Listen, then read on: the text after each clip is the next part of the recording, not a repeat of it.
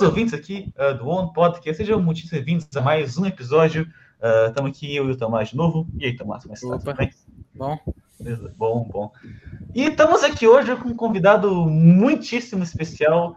Ele é desenvolvedor de um jogo chamado Sophie, da Youth Gaming, né? E, pelo que eu vi, ele é o, o cara principal que está no líder de desenvolvimento do jogo, é o Miguel Minotti, né não, Miguel? Eu mesmo. Prazer aí estar tá aqui. Gostei muito do convite. Fico contente que vocês tenham me chamado aí para a gente estar tá fazendo aí essa, essa, entrevista, né? Esse bate-papo, poder comentar um pouco. Uhum.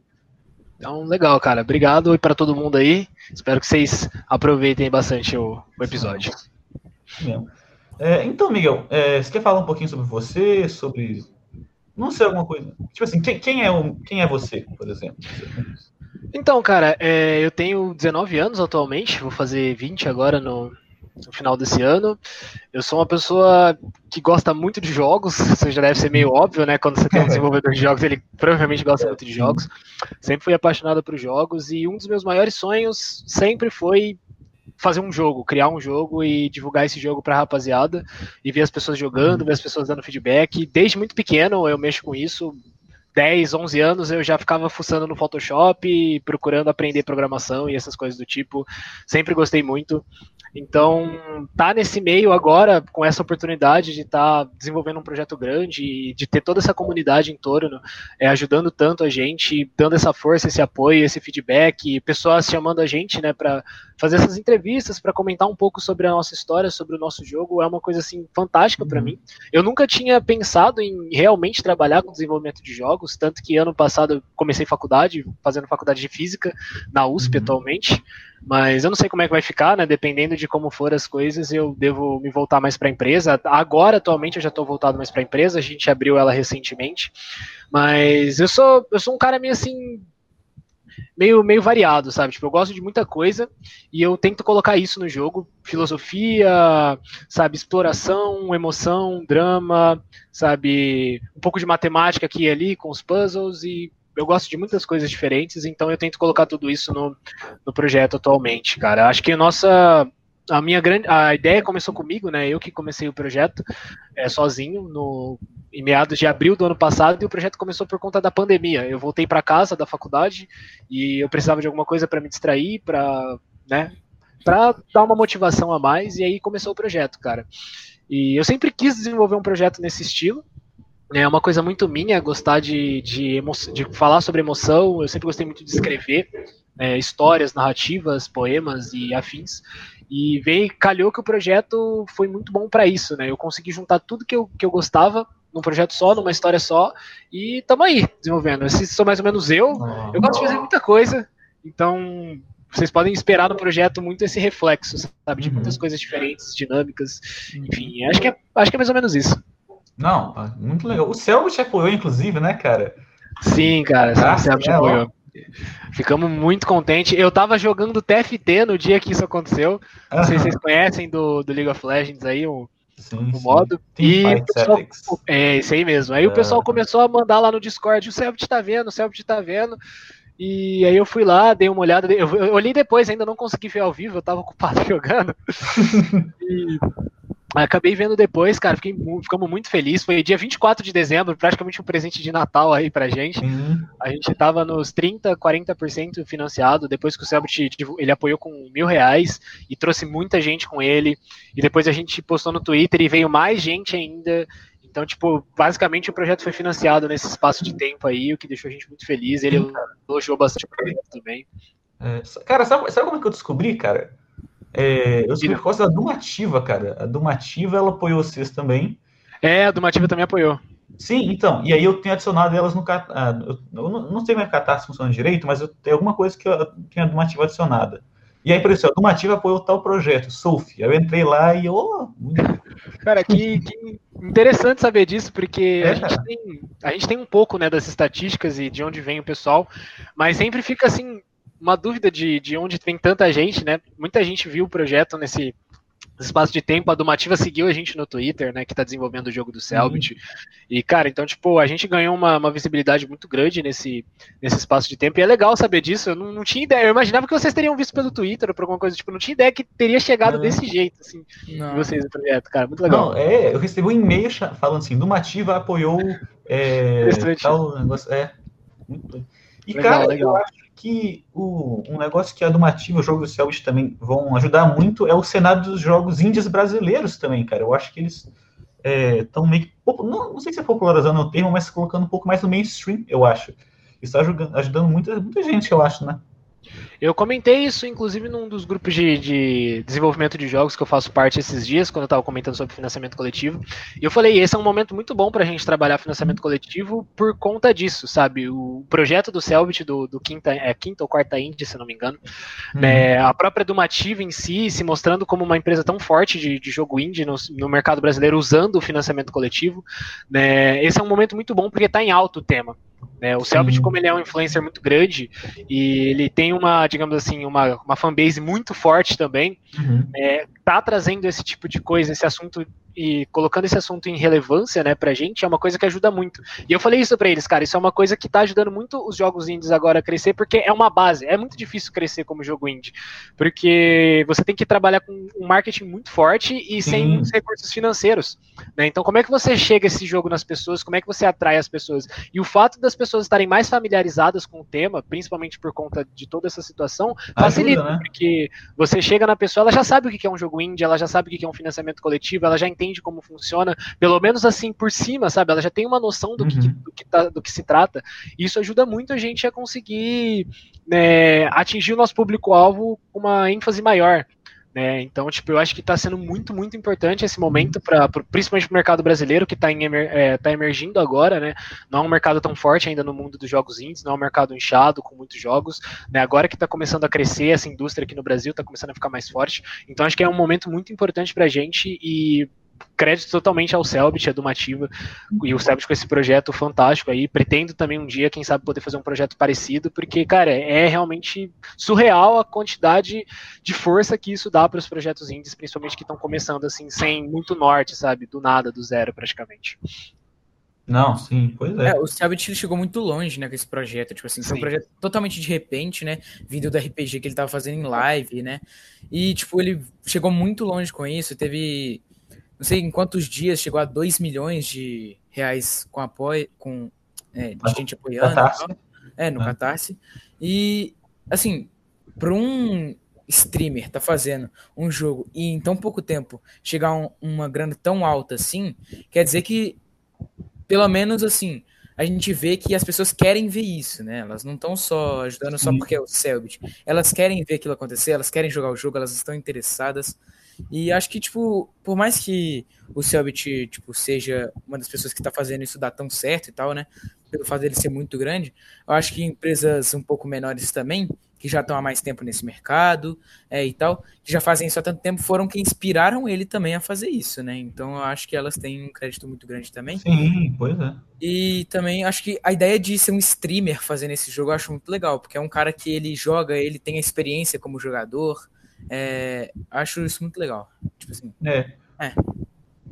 Sim, é. sim, cara. Com, com certeza a, a ideia toda, né, é muito bem estruturada e eu acho que o que dá certo é isso, é quando é bem planejado, sabe, essa força de todas as, as pequenas empresas índias que a gente tem, sabe, estarem se colocando aí, colocando a cara né, no mercado, se esforçando para construir um mercado forte de jogos aqui no Brasil e tendo o Selbit como streamer, por exemplo, produzindo, né, é uma coisa muito forte pra gente. A gente já teve os irmãos Castros, né, que produziram a Lenda do é, Herói. ele tava, inclusive o Arthur Coronha Sebra Eiras estava hoje fazendo live de a Lenda do Herói de manhã.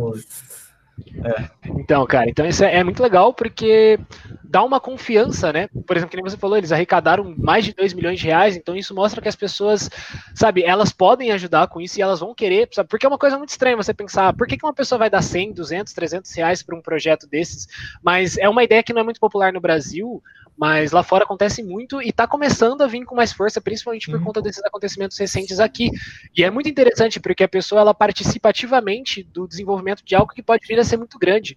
Né? Então imagina, você vai ter o seu nome em um projeto que pode vir a estar entre os grandes nomes do país, do mundo no futuro próximo. Então, uhum. tipo, é uma coisa assim muito recompensadora e muito interessante e que parece a um primeiro momento pode parecer assim sem sentido, mas conforme você vai se aprofundando no tema e olhando mais, né, pesquisando melhor, você percebe que vale muito a pena você investir nos jogos indies e investir em financiamentos coletivos, por exemplo. É. Cara, eu acho que o exemplo disso é Undertale, né, cara? Porque Undertale foi um jogo de financiamento coletivo e foi só o Toby Fox que fez sozinho, praticamente, o jogo. E é um dos maiores nomes desse estilo de Sim, jogo até é. hoje, no caso. Top 50 melhores jogos indies da história, o Undertale. Foi colocado no top 50 melhores jogos da história. Ele levantou, se eu não me engano, 56 mil dólares na campanha de financiamento coletivo dele. E ele pedia 7 mil dólares. Sim, né, como é. base, levantou 56 mil, ele colocou uma demo lá. Eu entrei no Kickstarter deles antes de fazer o nosso, né? Eu tava pesquisando, vendo como que o pessoal trabalhava bastante. E, cara, é um exemplo perfeito disso. Porque é um projeto, digamos assim, a primeira, o primeiro momento parece algo simples, mas conforme você se aprofunda, você vê que é uma coisa fantástica e que fez história Sim. por ser isso, né? Por ser uma coisa assim, muito grande. Então, tipo, eu acho que os jogos indies eles vêm muito com isso, com essa cara de simplicidade, mas com uma profundidade muito grande, sabe? Você é uhum. aquilo, você vê uma porta que parece simples quando você abre, você encontra um mundo de possibilidades e de história e de, de sabe, de emoção. Então, eu acho que é muito isso. É, o jogo não precisa ser, sei lá, um jogo triple A cyberpunk da vida, né? Exato. Que. Que inclusive o Cyberpunk assim. não. É, é, flopou, né? O Cyberpunk teve muitos problemas por Sim. ser exatamente isso, né? Sim, cara. Cara, o que aconteceu com o Cyberpunk, cara, eu acho que foi o seguinte. É, a CD Projekt Você viu que a CD Projekt Red estão tá, alegando que ela mentiu durante todo o processo de produção do jogo, etc e tal, né? Sim. E, tipo, os desenvolvedores estavam falando que é, eu acho que esse, a, a, indústria que não é indie, a indústria mais AAA, tipo Ubisoft, EA, essas empresas maiores assim, elas tendem a priorizar os ganhos antes da experiência. Eu acho Sim. que isso não acontece com jogos indies em geral.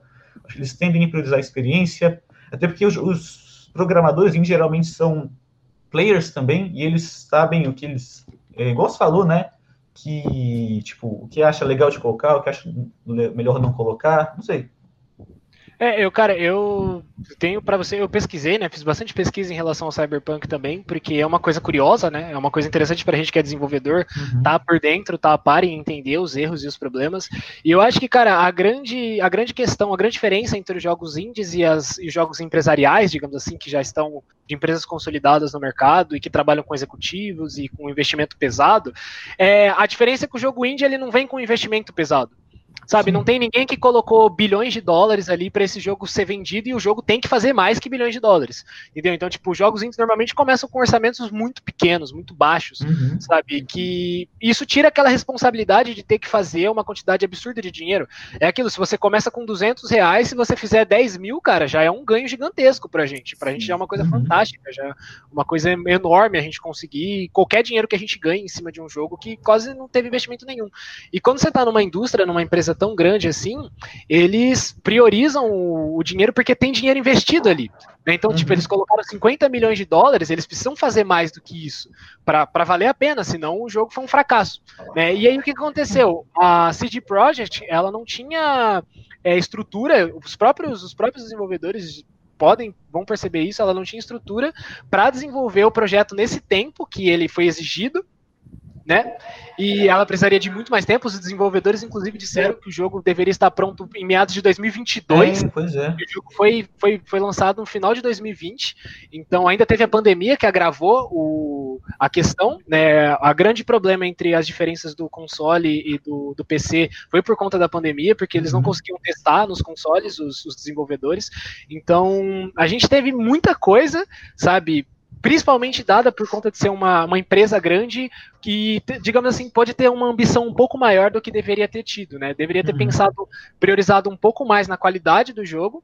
É porque o jogo ganhou muito hype, muito rápido Sim, também. Isso é. nunca é bom. Porque você vai naturalmente deixar a ambição passar, é muito marketing, sabe? É muita, muito hype, muito hype, e os caras querem jogar logo pra galera. Os materiais sabe? que eles estavam postando também pareciam um jogo de outro. Exato, parecia um jogo de outra, outra geração, cara. Parecia Sim. que ia ter que sair um PlayStation 6 para rodar o Cyberpunk. Bom, pois é. E realmente, então, né? Realmente parece que sim. ah, tem, um, tem uma empresa que, para mim, que sinceramente me impressiona, é uma das minhas preferidas. Que, tipo, é uma empresa muito grande e faz jogos que parece que eles assim, obviamente eles estão ligando muito pro dinheiro, mas parece que eles deixam isso um pouco de lado para fazer os jogos, que é a Naughty Dog. Cara, eu fico impressionado todos os jogos que ela faz, assim, dos mais famosos, todos você tem uma experiência incrível jogando, os gráficos são maravilhosos, toda, tipo assim, a história que eles trazem para você são são muito boas, tipo, Uncharted 4 para mim é um dos jogos mais impressionantes em questão de história e ação ao mesmo tempo, assim. The Last of Us, né, não tem nem o que falar, inclusive o The Last of Us 2 teve uma porrada de premiação no The Game Awards no ano passado. Então, assim, eu acho que tem empresas tanto grandes quanto menores que conseguem fazer trabalhos ótimos pensando muito na experiência dos jogadores, e tem outras que levam muito enquanto dinheiro e esquecem um pouco é. dessa questão do, é da experiência. É, eu acho que as empresas grandes elas tendem a tratar jogos como produtos. Ah, um produto que vou fazer aqui vou lançar. Os jogos indies menores, os estúdios menores, eles tratam. Eles fazem aquilo pelo amor, né? Tipo, é, fazem fazer. coração um jogo, por exemplo. Sim. Fazem. Gastam todo o tempo tal. O que, o que eu posso dizer é que, tipo assim. É, não seria nem não tratar o jogo como um produto, porque no final das contas, se você quer, digamos assim, viver de ser desenvolvedor de jogos, mesmo que você não, seja indie, você vai ter que tratar o seu jogo como um produto. Sim, Mas sim. é a forma como você olha para esse produto. Isso, é. Sabe? Tipo, as empresas grandes, elas olham um produto como aquilo que eu falei, é uma troca de dinheiro. Eles investem um dinheiro e eles querem esse dinheiro de volta.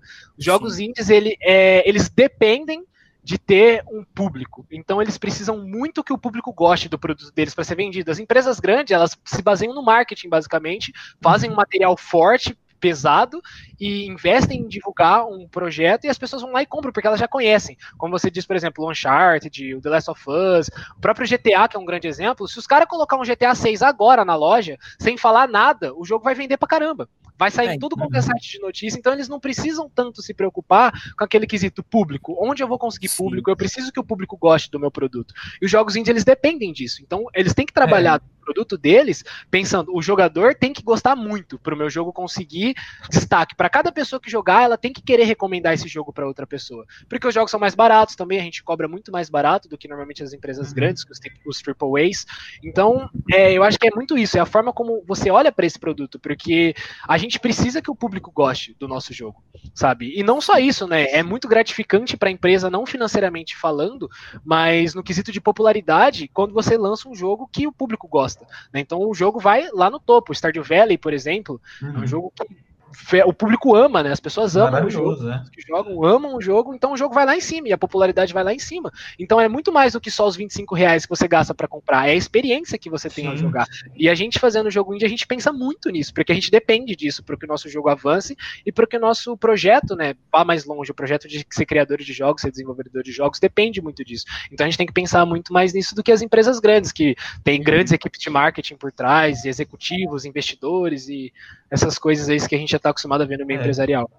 Cara, aí acho que a EA é um exemplo disso, cara. A EA ela é. só lança os jogos lá, coloca as microtransações, jogo todo quebrado e lança.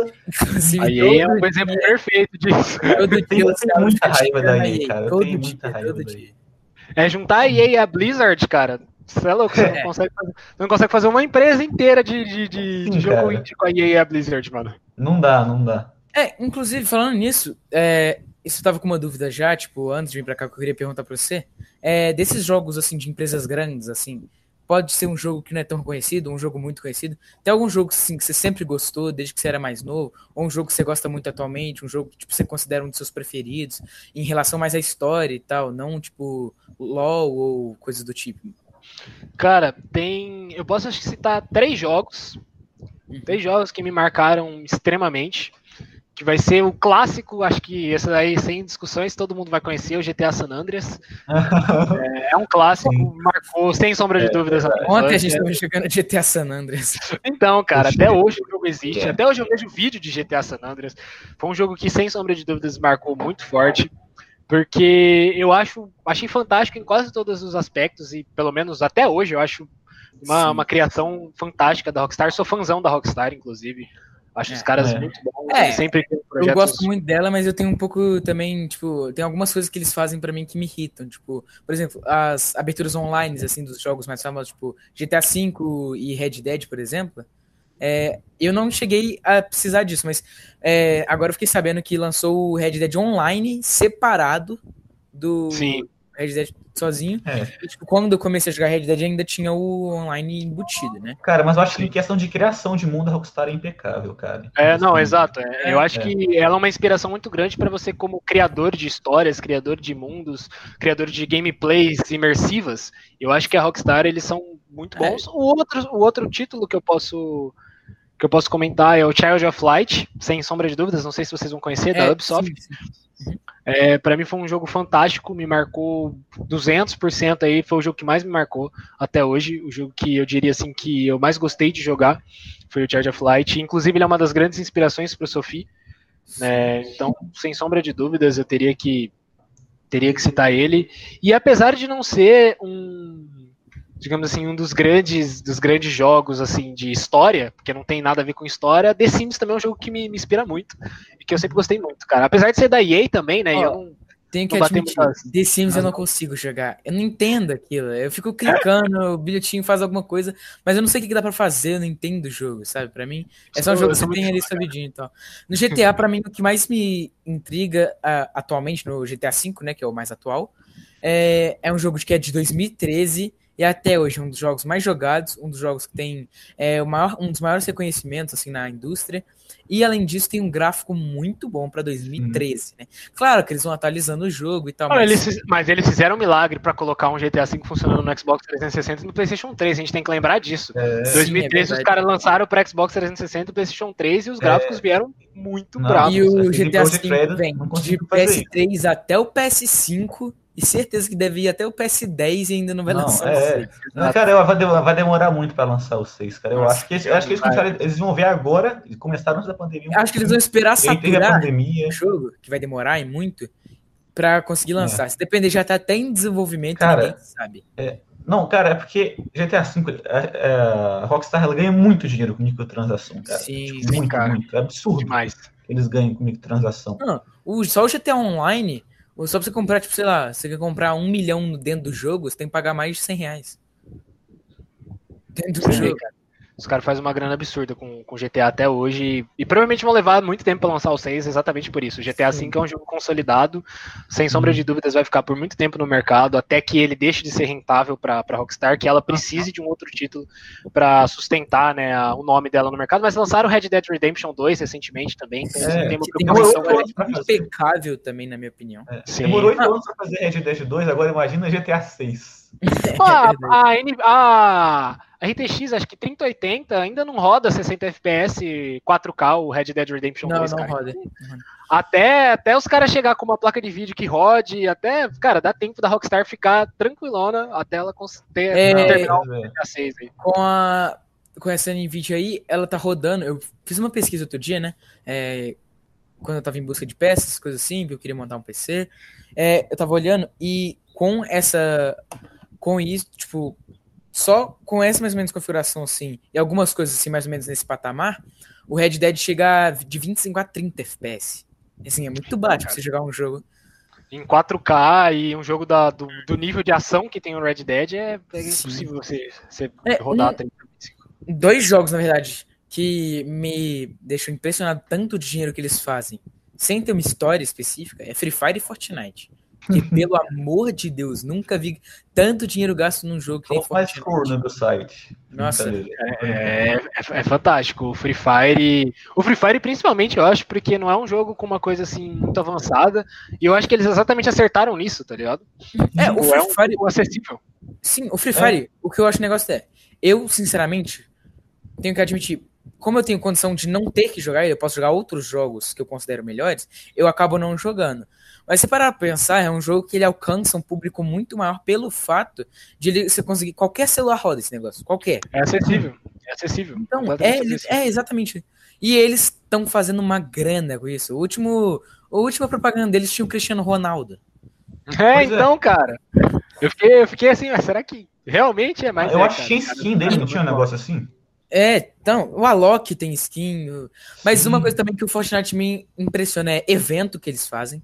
O Fortnite, o marketing dos caras é impecável. É absurdo, é absurdo. Não tem é. como dizer nada, o Fortnite, o marketing Cada dia é eles lançam uma coisa nova. Hoje teve um evento do Predador, né, daquele filme O Predador.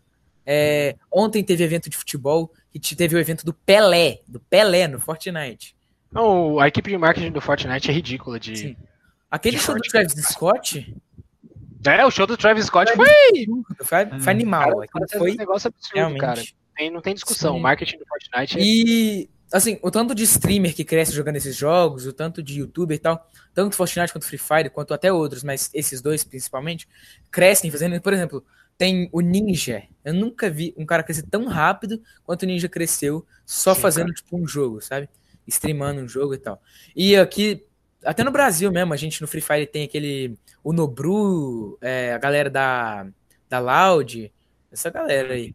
Esses caras são absurdos. É, mas é, cara, realmente. Pode falar lá, pode falar. Ah, é, moça, eu só queria perguntar. Não, pode acabar lá, você ia falar alguma coisa? Não, não ia falar, não, pode, pode perguntar. Moça aí. Ah, então tá bom. Ó, Miguel, é, voltando a falar um pouquinho sobre o jogo da Soulf, é, você falou até que você tinha inspiração do. Charge of Light. Charge of Light. Quais são as suas principais inspirações para o jogo? Ah, tem o Ori também, né? Você... Tem Ori in the Blind Forest. Ah, esse jogo é sem sombra de dúvidas. É um jogo fantástico. O Charge of Light. Também eu acho que esses dois são as, os principais que, que uhum. norteiam a produção gráfica e, e da história, né? Para trabalhar uma, uma história emocionante e dramática. Então acho que seriam os dois que orientam o Charge of Light e o Ori in the Blind Forest. São os que mais assim. Mas eu tenho alguns outros jogos na manga que também me, digamos assim, me inspiraram, de certa forma. O Celeste né? Nossa, que muitas vezes podem, podem, não, podem não inspirar pelo gráfico ou pela história, mas pela forma como o jogo foi desenvolvido e como ele foi divulgado, como ele né, foi, foi lançado. O Stardew Valley também, sem sombra de uhum. dúvidas, inspiração é, gigante para qualquer desenvolvedor de jogo indie. Esses jogos assim com pixel, né, que vem em forma pixelizada assim, 8 bits no caso, né? É, então, assim, eles estão meio que voltando, né? Eles ficaram muito tempo sumidos depois que começaram a lançar esses jogos com gráficos absurdos agora. E tem muito jogo recente, mas entre aspas, né? É, que tá, tipo, trazendo uma, um público enorme para esse estilo de jogo 8-bit. É, ou jogo até 2D mesmo é, e tal. Que, para mim, sinceramente, eu fico impressionado pelo fato de ser uma coisa que era muito sucesso há muitos anos atrás e agora tá retornando, né? Tipo, me lembra até um pouco, deixa eu pensar, vinil, por exemplo. Era muito famoso, depois começou a ceder essas coisas, e agora o vinil voltou também, essas coisas assim. Tem coisas assim que são antigas, que voltam, que até acho legal, que parece que é uma coisa nova até, assim, né? Parece que é uma coisa recente, uhum num estilo antigo. Eu acho muito legal também. Mas é porque eu acho que a, não só a tecnologia, mas como o próprio entretenimento, né, e o processo criativo, ele funciona muito desse jeito. Hoje em dia é muito difícil você inovar. Sabe? Você criar uhum. alguma coisa totalmente nova, porque praticamente tudo já foi criado. Então a tendência da tecnologia, de todas essas coisas, dos jogos, é a gente fazer uma espiral sempre, né? A gente vai sempre pegando aqui, aí depois a gente volta para o mesmo ponto, só que a gente coloca uma coisa nova, sabe? A gente adiciona detalhes. Por exemplo, Sim. hoje a pixel art, o 8 bits, ele é trabalhado de uma forma completamente diferente do que ele era trabalhado em 20, 30 anos atrás, quando ele foi lançado, né? Hoje a gente tem efeito de iluminação, a gente tem shader, a gente tem um monte de coisa que a gente coloca na pixel art para deixar ela muito mais assim atraente né, para os olhos, para deixar ela muito mais detalhada, trazer muito mais elementos. Então acho que a tendência é sempre a gente fazer essa espiral, a gente está sempre retomando coisas do passado com, digamos assim, com a modernidade de agora, sabe? A gente encaixar as coisas que a gente tem hoje com as coisas do passado e criar uma coisa, entre aspas, nova, sabe? Uma coisa que tenha novos elementos. Eu acho que a ideia vai ser sempre essa, e eu acho que é por isso que a pixel art está voltando com tanta força, mesmo porque eu acho que a, essa esse efeito da pixel art ela vem muito por conta do indie, porque normalmente os desenvolvedores indies eles não têm uma equipe muito grande, né, ou às vezes até são uma equipe solo, né, um desenvolvedor só, para criar um jogo em 3D com gráficos ultra realistas, né, normalmente é quase impossível, né, você ter um desenvolvedor sozinho que consiga fazer um, um, jogo com gráficos 3D tão grande e pesado que nem se você tiver uma equipe grande. Então, o que normalmente sobra para os desenvolvedores indies é ou a pintura gráfica, né, pintura digital, ou você trabalha em pixel art, né? Normalmente você tem essas duas opções que são mais viáveis para você lançar um jogo, você não passar 20 anos produzindo um jogo, e que ainda assim conseguem é, satisfazer as necessidades do público que atende aos jogos indies, né? Então eu acho que a pixel art ela vem como um fenômeno juntamente com os jogos indies, que cresce absurdamente, né, numa crescente muito forte nos últimos anos e só tende a crescer cada vez mais, né? Cada vez mais desenvolvedores indies, o mercado externo já é extremamente forte de jogos indies, o nosso está crescendo, então eu acho que o fenômeno da pixel art está diretamente relacionado com esse, com esse crescimento do, do mercado de jogos indies. Uhum. Ah, eu posso fazer uma pergunta assim que não tem tanto a ver com jogos pixel art, até mais ou menos com jogos, assim? Pode. É, assim, para um desenvolvedor de jogos, né, que nem você, obviamente você precisa de muita inspiração, igual você falou, assim, é uma coisa bem mais é, trabalhosa, né, do que apenas você gostar das coisas, você tem que trabalhar com elas, Sim, tem que é. pesquisar muito e tal. É, uma do que eu tenho é, é, você provavelmente deve gostar bastante de filme, animação, né, pelo fato de você gostar muito de jogos, por aí. Tem alguma coisa assim, filmes ou animações ou desenhos mesmos, tipo, passa episódio, algo do tipo assim, que você gosta muito, coisa do tipo? Por exemplo, Cara, lá, tem... Rick and Morty, por exemplo tem uma, uma, animação que ela, eu posso dizer que foi uma das grandes inspirações para eu trabalhar, né, começar um jogo novo, que é o Gravity Falls. Ah, nossa, sim. Calma, não, calma aí que agora. Gravity Falls. Até, não, né? também tem. É.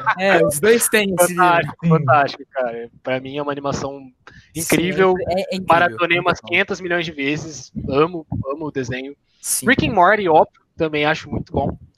Apesar é. de não ser, digamos assim, uma inspiração forte para eu criar é, jogos, é, mas... Acho que o Rick and Morty é um desenho assim, que você assiste, se diverte e ainda vê que o negócio é bom, assim, não é só uma coisa pra você rir à Sim, toa. Assim. É uma coisa, é uma muito, é uma coisa profunda. Mas eu não acho é que assim, seria exatamente o que você tá falando. Acho que não seria, por exemplo, se eu fosse desenvolvedor de jogos, acho que não seria uma inspiração para mim também. Sim. Acho o que, Gravity Falls, ele, ah ele vem muito como uma inspiração por conta da, da forma como ele aborda, sabe, o sobrenatural, o místico e tudo isso de uma forma muito imersiva. E eu gosto muito dos gráficos também do, do Gravity é, Falls. Tem um desenho que eu assisto, que eu assistia, no caso, que já terminou, que tem na Netflix duas temporadas, que eu acho incrível, assim. Ele é um pouco, um pouquinho, assim, mais infantil. Tem Gravity Falls ainda.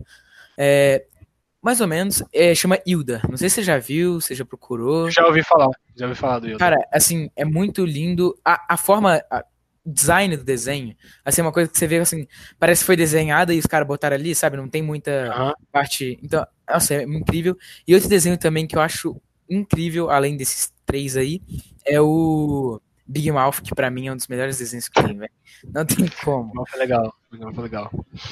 Eu já, já, já assisti várias vezes. Não assisti inteiro, mas já assisti alguns episódios. Eu acho interessante. Às vezes, quando tá sem nada pra fazer, também é um, é um desenho interessante. Outra, é tipo outra divertida de abordar né, essas coisas um pouco Sim. mais importantes né, da adolescência. Eu acho isso legal, eu acho isso legal, trabalhar isso. Inclusive o Sofia ele vem muito com isso, né, fazendo um, uhum. um paralelo aí, uma forma de abordar assuntos da vida, né, assuntos importantes da nossa vida de uma forma mais assim mágica e filosófica, né? O jogo ele vai trazer muito isso, ensinamentos e metáforas que comparam a vida real que a gente sempre tem né, as coisas que acontecem com a gente com o universo no qual a Sophie está tá inserida. Né. Outra, outra série que eu gosto muito é o Stranger Things também. Stranger Things, é, sem sombra de dúvidas, também me inspirou muito várias vezes a. Mais ideias. uma referência, mais uma. Eleven. Incrível, cara, porque é óbvio que hoje a gente precisa de inspiração, mas assim, mais do que 200%. E essas animações, essas séries, elas realmente é um, é um assunto que tem totalmente a ver com, com o desenvolvimento de jogos, porque a gente precisa de muita criatividade e toda inspiração é bem-vinda, então a gente tem que consumir muito conteúdo, uhum. sabe? É, não tem como, a gente tem que consumir bastante conteúdo, séries, desenhos, animações, porque quanto mais referência e quanto mais repertório você tiver, mais coisas você vai conseguir aplicar, né, de uma forma mais eficiente e o jogo fica mais completo, né, mais recheado. Então eu acho que é importante sim comentar sobre esse, sobre esse aspecto, é interessante. Sim. É, tipo, Coisas também que. É porque eu gosto muito de desenhar, no meu caso, né? Eu acho. Eu gosto muito de desenhar. É uma das coisas que eu mais gosto de fazer, além de jogar, né? No caso. É, uhum. E uma coisa que me faz querer muito desenhar, além de animações, é filmes que eu assisto que, tipo, trazem um pouco essa inspiração de, tipo, meio que um mundo imersivo, assim, sabe? Que, você, que te traz para dentro do filme, assim. Eu acho que isso me dá uma animação a mais para desenhar de vez em quando. E talvez também os jogos em si também, me faz então. E eu, eu, acho que esses componentes, né, o jogo, filmes, séries, desenhos, todas essas coisas assim que você tem a parte visual, né? Eu acho que é uma coisa tão. É. traz uma inspiração tão grande para muitas das coisas que você faz, né? Nem necessariamente você precisa de desenvolver um jogo, ou desenhar, ou sei lá, até cantar, enfim. Sim. Isso traz uma inspiração muito grande para qualquer pessoa, assim, que goste dessas coisas, né?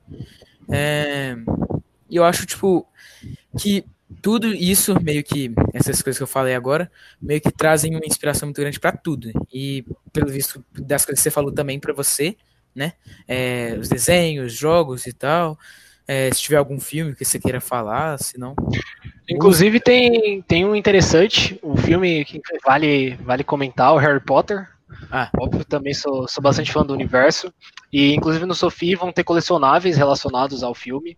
Né? A gente tem um sistema de colecionáveis no jogo, no qual você pode encontrar você nos mapas algumas mapa? Nossa, que doido. Você pode coletar alguns elementos que vão aí, às vezes, remeter para vocês, por exemplo, a Gravity Falls, a Harry Potter sim, e coisas do tipo. Então, vocês podem estar tá procurando aí, quem sabe, encontrar nos mapas, nas pirâmides. Tem muito, vai ter muito cenário, assim, de exploração. Uhum. Então, tipo, pode se, se aprofundar mesmo, é procurar nos mínimos né? detalhes. É, Metroidvania, então você vai ter, pode se aprofundar nos mínimos detalhes que você vai encontrar um especial por aí.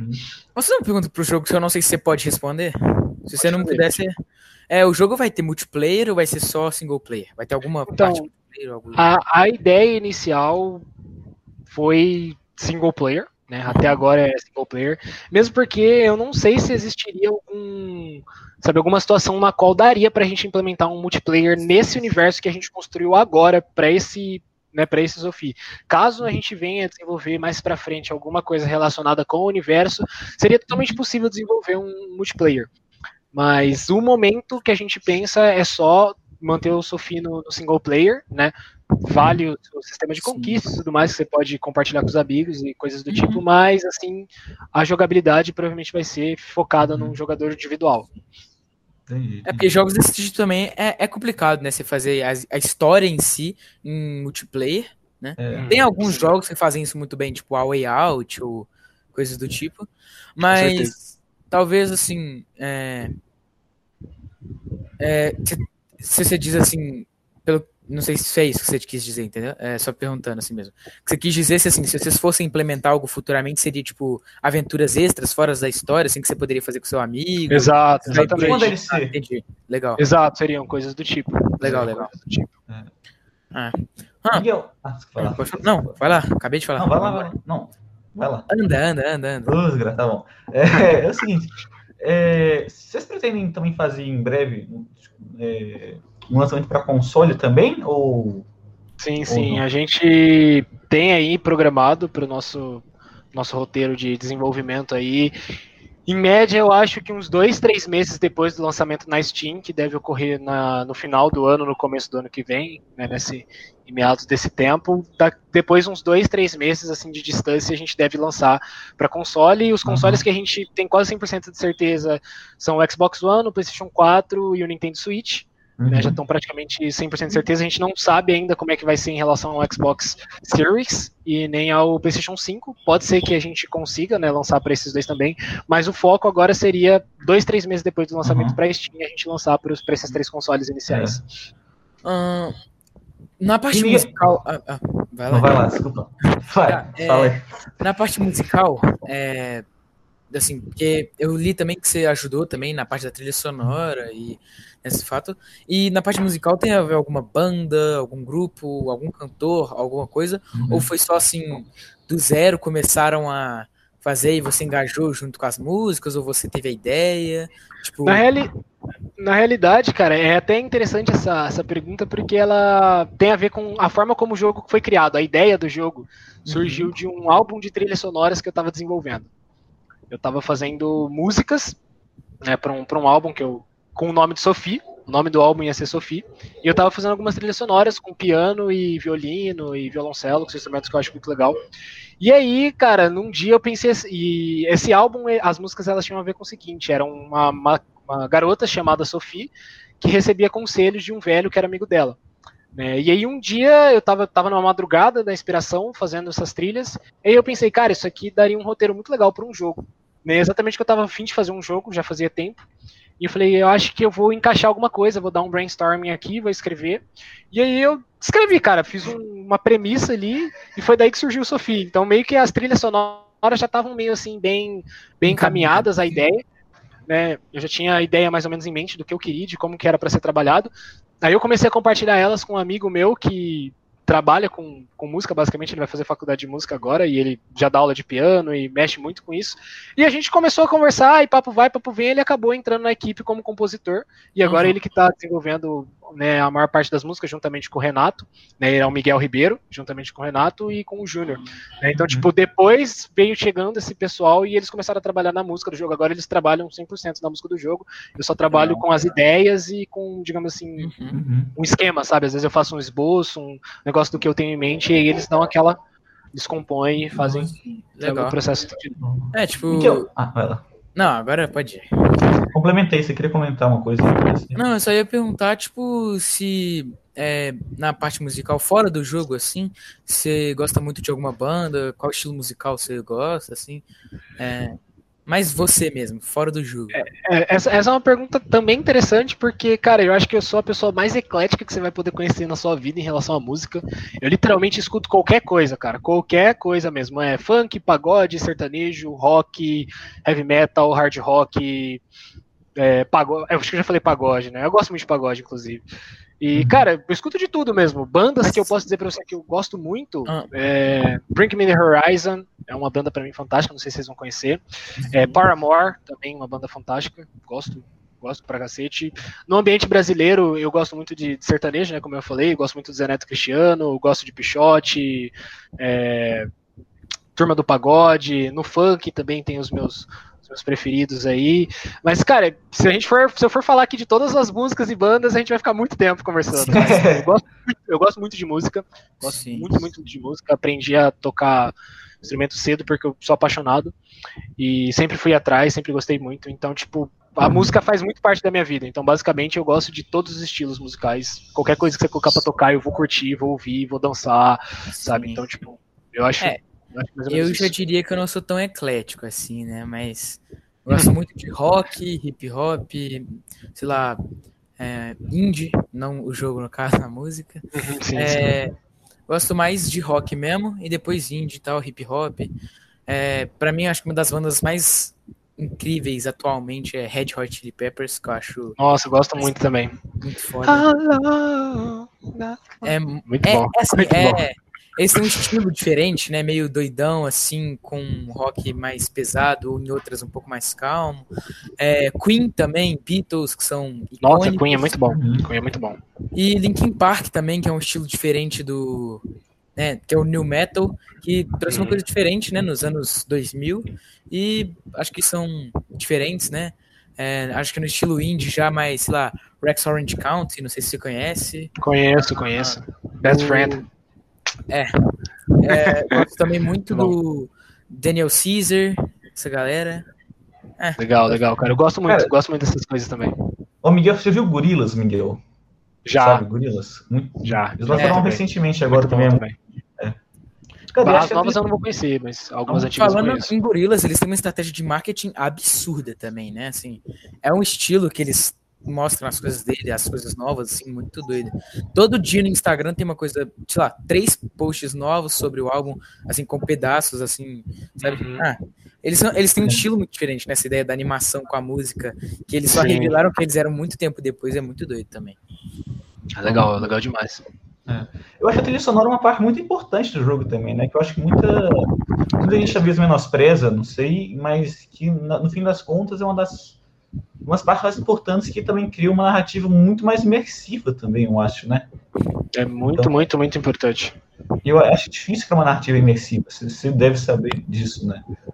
Sim, com certeza.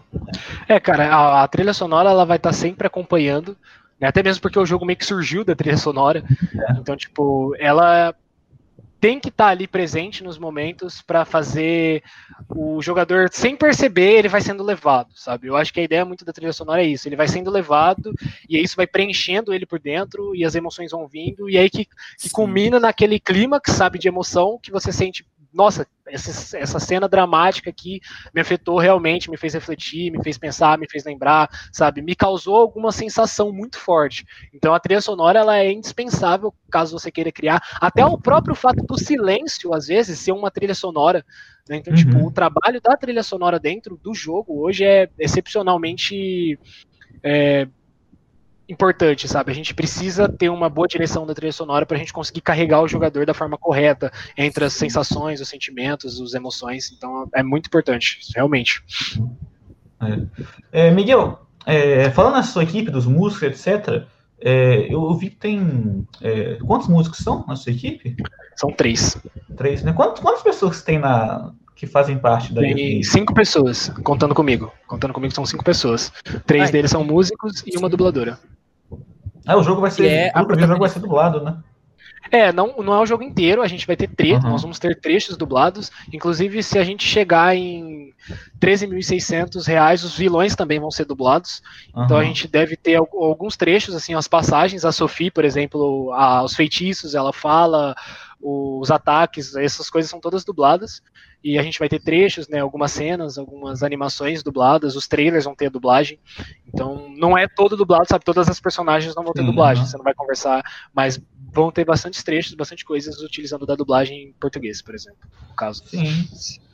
É, e eu acho que é uma coisa bem legal de ter também, né, dublagem Hum. Cara, eu posso dizer que fez bastante diferença pra gente. Uhum. Isso, muita gente falou isso pra gente, que a dublagem foi uma sacada muito boa, porque realmente dá uma, assim, uma, uma sensação muito mais poderosa, né, do que a gente quer passar quando a gente tem uma voz de fundo, quando é. a personagem se identifica com uma voz, né? Então, quando você vê a personagem, você consegue lembrar da voz e isso ajuda uhum. a personagem a ser mais marcante, né? A, todo o ambiente, toda aquela sensação que você quer passar a ser mais forte. Então a dublagem é uma coisa muito importante é. também pra gente. E, cara, eu vou é. te falar que a voz da Sophie ficou muito boa, cara. Porque sabe quando você tá vendo uma dublagem e você ouve a voz do personagem e fala, fala, não, não pode ser. Essa voz aqui uh -huh. não sabe? Então, acho que ela sei, ficou muito boa e combinou, cara. É, ficou eu... muito compatível, eu acho, muito boa. Eu acho interessante porque a dubladora, no caso, né, minha amiga já tem bastante tempo. A gente já se conhece mais de seis anos, sete anos. E ela se identificou muito com a própria Sophie, sabe, com a própria personagem Sophie. Uhum. Então, eu acho que isso é fundamental para tipo a dublagem ter casado tão bem. Sabe? Eu também sinto que casou muito legal ela com a personagem, mas é porque, como ela disse, ela se identifica muito com a personagem, então acho que fica mais fácil. Ela não precisa, é, digamos assim, criar uma coisa que ela não é. Uhum. Sabe? Ela consegue dublar a personagem como se fosse ela, digamos assim, fica muito mais uhum. natural, a sensação fica muito melhor. Eu acho que é fruto disso, né, a ter casado tão bem assim. Eu também concordo com você nesse aspecto. Não, é. Você quer falar alguma sim. coisa, Tomar? Ah, sim, eu ia falar sobre a questão da dublagem. Ah. Eu acho que a dublagem em jogos, é, principalmente em português, é, eu acho muito legal para o público brasileiro, né?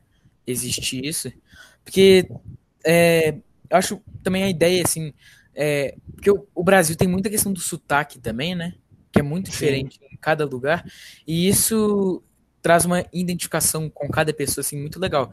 Por exemplo, um jogo que eu comecei a jogar recentemente, que é Valorant, né? É, tem a dublagem portuguesa, é, né? Portuguesa, a dublagem portuguesa. Tem a, Não, que, tipo assim, por exemplo, a Raze, ela é baiana. Isso é incrível, uhum. tipo. Assim, cada personagem tem um estilo diferente, é, tem uma ideia diferente, tipo, Overwatch, o Lúcio, por exemplo, que é brasileiro. É, assim, cada personagem tem uma voz que você ouve aquela voz, você já sabe de quem é. Por exemplo, uhum. alguém vai ouvir a voz da sua amiga, por exemplo, e fala: Ah, não é a voz da Sofia. É a voz da Sofia, exato. É, exato. É, muito, é, muito, legal isso. E, é, inclusive, em jogos grandes, eu acho até mais difícil reconhecer, pelo fato de terem muitas dublagens, muitos personagens, e ser mais difícil do que jogos um pouco menores, assim, com menos personagens, que eu quero dizer, né? Não grandes em relação a empresa algo do tipo. Mas eu acho fica mais característico, né? Quando você ouve a voz de um personagem que você está acompanhando. Por exemplo, no Sofia, por enquanto, você disse que vai ser só a única dubladora, que é sua amiga, né? É... A Débora. Inclusive, então, créditos a ela aí, ó. Débora. Débora é, Nadai. Mandando muito bom. mandando muito bem. ó, no final, a gente vai passar. Se você quiser passar o Instagram de todo mundo, caso seja Verdade. aberto, pode passar da empresa, tudo, tudo, tudo que você quiser falar. Você vai ter o seu momento de divulgação, tá? Aí você pode falar, mas pode continuar. É, a gente vai continuar falando do jogo. Se você quiser falar de outro assunto também, não tem problema não.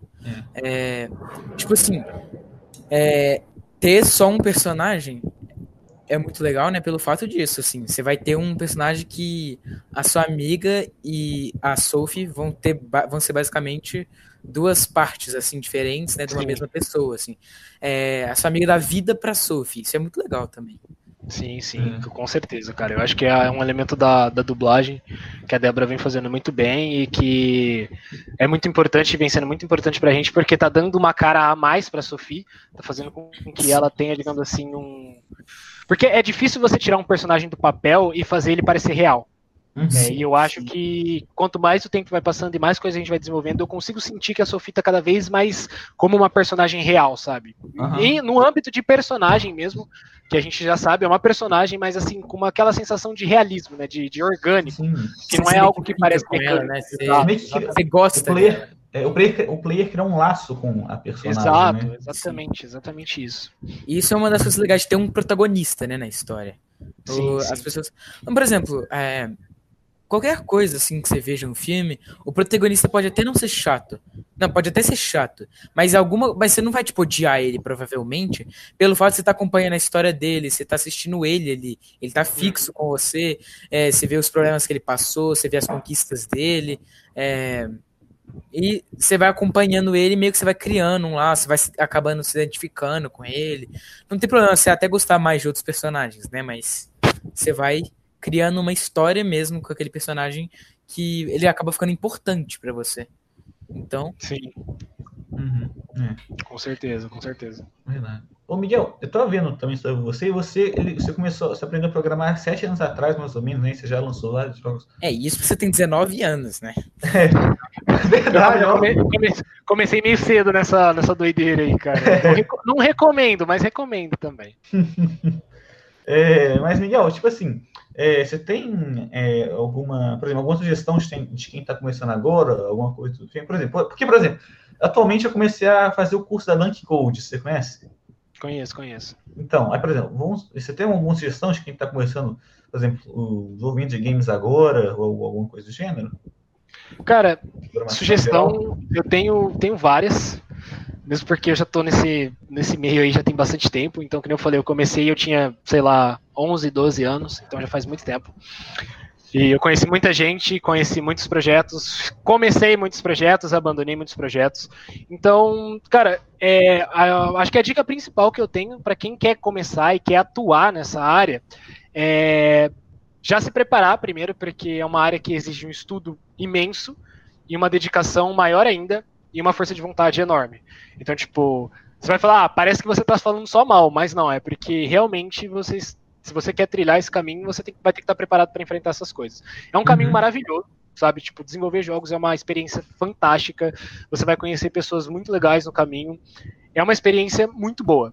Mas é claro que ela vai, vai pedir de você muita coisa também. Mas a dica que eu tenho, principalmente para vocês que estão começando, né, para quem estiver assistindo, vocês que estão iniciando aí, é, cara, calma primeiro, né? Não criar projetos muito grandes logo de começo, sabe? Vai aprendendo com calma mesmo, degrau por degrau, começa com projetos pequenos, sabe? Vai exercitando aquilo que você vai aprendendo. Não tem segredo, sabe? Sinceramente, não tem curso que vai te fazer se tornar um desenvolvedor de uhum. jogos da noite pro dia.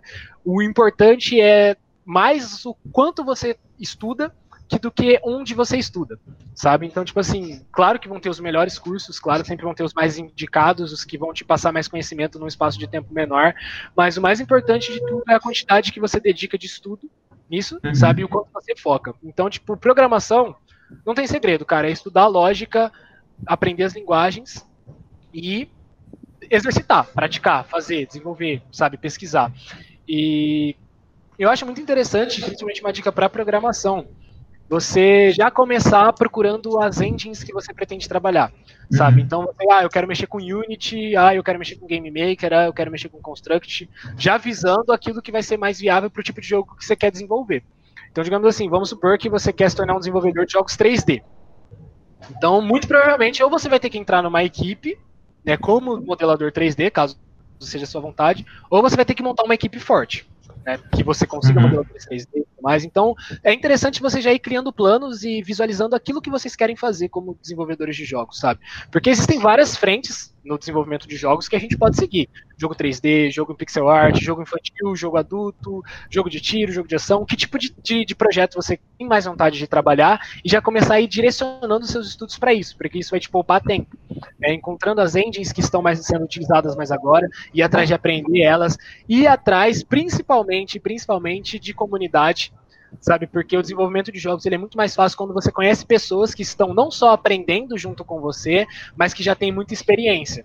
Então você estar tá em contato com essas pessoas é muito importante. Devs mais experientes que já estão criando os projetos grandes deles, né? É bom, porque às vezes você pode ir lá perguntar uma coisa pro cara que você tem dúvida no desenvolvimento de jogos, sabe? Então, para vocês que estão começando é isso, cara, encontrar comunidades sabe, de Unity, disso, daquilo, Facebook, WhatsApp, tudo que vocês tiverem oportunidade, vão atrás, perguntem, sabe, a gente não pode ter vergonha de perguntar nesse meio, sabe, a gente não pode ter vergonha de mostrar o nosso trabalho, principalmente, tá, então, tipo, mostra o trabalho, procura feedback, sabe, procura sempre melhorar, né, os seus, as suas habilidades, todas elas, porque como desenvolvedor de jogos, o mais interessante é que você consiga desenvolver pelo menos o mínimo de todas as habilidades, ainda mais se você estiver começando cedo, porque isso vai te dar uma vantagem muito grande depois, para não precisar depender 100% de ter uma equipe, você poder pelo menos, que nem eu fiz, eu tipo, comecei o projeto sozinho, porque eu tenho uma base, às vezes não tão grande, mas em todas as áreas eu consigo desenvolver alguma coisa.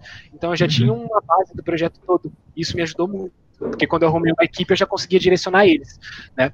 Então a ideia para vocês é muito essa, cara. Então encontra a comunidade, conheça pessoas, sabe, conversa, é, com devs experientes, com devs que estão começando, faz contatos, amizades, laços. Isso vai trazer muita vantagem para vocês.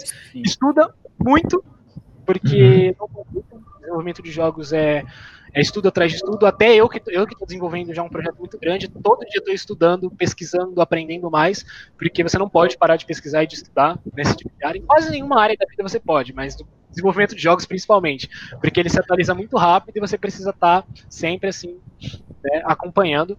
E é aquilo que eu falei, cara, define os seus projetos que você quer, mas vai degrau por degrau. Começa com projetos pequenos. Se você puder, por exemplo, desenvolver um jogo por mês, é muito legal desenvolve esse jogo, divulga pro pessoal, mostra o que você está fazendo, sabe? Ganha feedback, porque isso vai ser muito importante, isso vai te, te, trazer um retorno, sabe? Você vai saber o que você precisa melhorar, o que você pode melhorar, quais são as dicas, quais que são as, os comentários e as críticas que são úteis, as que não são, sabe? Então, quanto mais cedo você tiver contato com a comunidade, melhor. Mesmo porque isso nos leva a um outro ponto, uma outra dica para quem quer desenvolver jogos, que é estuda marketing também é muito importante. Hoje, quase nenhuma área da vida de profissão de empreendedorismo, principalmente, vai para frente sem marketing. Então, não precisa ser aquele estudo focado. Você não precisa entrar numa faculdade de marketing, por exemplo. Você não precisa fazer um curso de marketing. Mas entender como que funciona a divulgação de um produto. Porque, querendo ou não, se você quer trabalhar com isso, você vai precisar vender o seu talento, as suas uhum. habilidades, a sua inteligência, né, dentro desse uhum. meio, você vai precisar vender isso, você precisa saber como fazer isso. Muitos jogos muito bons às vezes não vão tão longe por falta de divulgação, por falta de mostrar, sabe, por falta de fazer esse marketing. Então são, eu acho que são essas dicas principais. Né, eu pretendo escrever alguns artigos para o blog que a gente vai lançar em breve no nosso site, né, comentando sobre essas coisas, mas eu acho que essas são as dicas que vão ajudar vocês a pular etapas, sabe? Porque se vocês não uhum. sabem as coisas, você vai tropeçar. Eu tropecei várias vezes, fiz muitos projetos grandes e abandonei, Sim. sabe? Tentei desistir várias vezes de fazer isso. Eu nem ia mais desenvolver jogos. Então, tipo, é importante que vocês estejam em contato sempre com devs experientes para que eles possam uhum.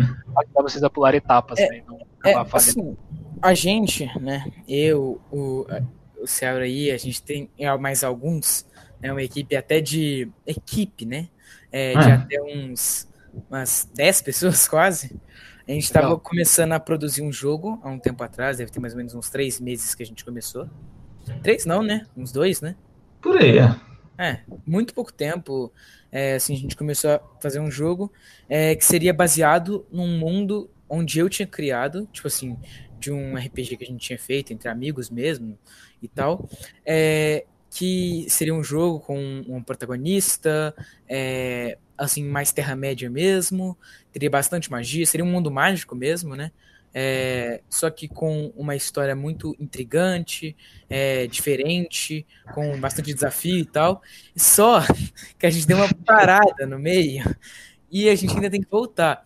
É, aí a gente já tinha gente fazendo trilha sonora, a gente tinha gente faz, produzindo a história, programação, que inclusive é, se abra, é, eu estava na ilustração, é, e a gente foi criando muita ideia, muita ideia, e assim, dava para ser um projeto bem grande, só que a gente deu uma parada, né? É. Inclusive, a gente podia continuar esse ano e tal, que inclusive acho que era a ideia. Só que, né, é, essa pandemia tá complicando a situação. Complica. Realmente, realmente. É muito difícil ter, assim, a junção de todo mundo, pelo fato, assim, tem uns que não são da mesma escola, tem uns que não sei o quê, e a pandemia te deixa muito preso em casa, né, obviamente, e você não consegue encontrar nem, sei lá, nos finais de semana para fazer um encontro todo mundo junto, para organizar ideia, essas coisas. E a gente até que a ideia do projeto era boa, é ainda boa, né? Porque a gente uhum. marcou ele.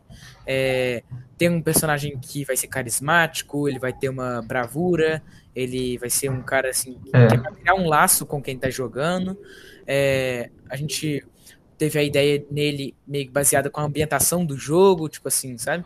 Então, o jogo vai chamar é woods, né? De árvores, uhum, que é o é. nome do cara. Mas, por exemplo, a gente já tinha até pensado num menu, por exemplo, sabe? Do negócio, que seria um monte de árvore assim, meio que balançando, sabe? Assim.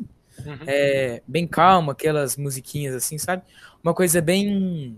Sei lá, meio estilo Hollow Knight, um pouco. Esse é o jogo Hollow Knight, Miguel? Sim, sim, eu, eu, esqueci de mencionar Hollow é Knight é nas, minhas, cara, é nas minhas inspirações. É quando você comentou desses, dos outros jogos, a gente. Tipo, ele me vem à cabeça quando você fala desses outros é. jogos, Celeste. Sem sombra de dúvidas, sem sombra de dúvidas. Então, Hollow Knight é uma inspiração esses, gigantesca.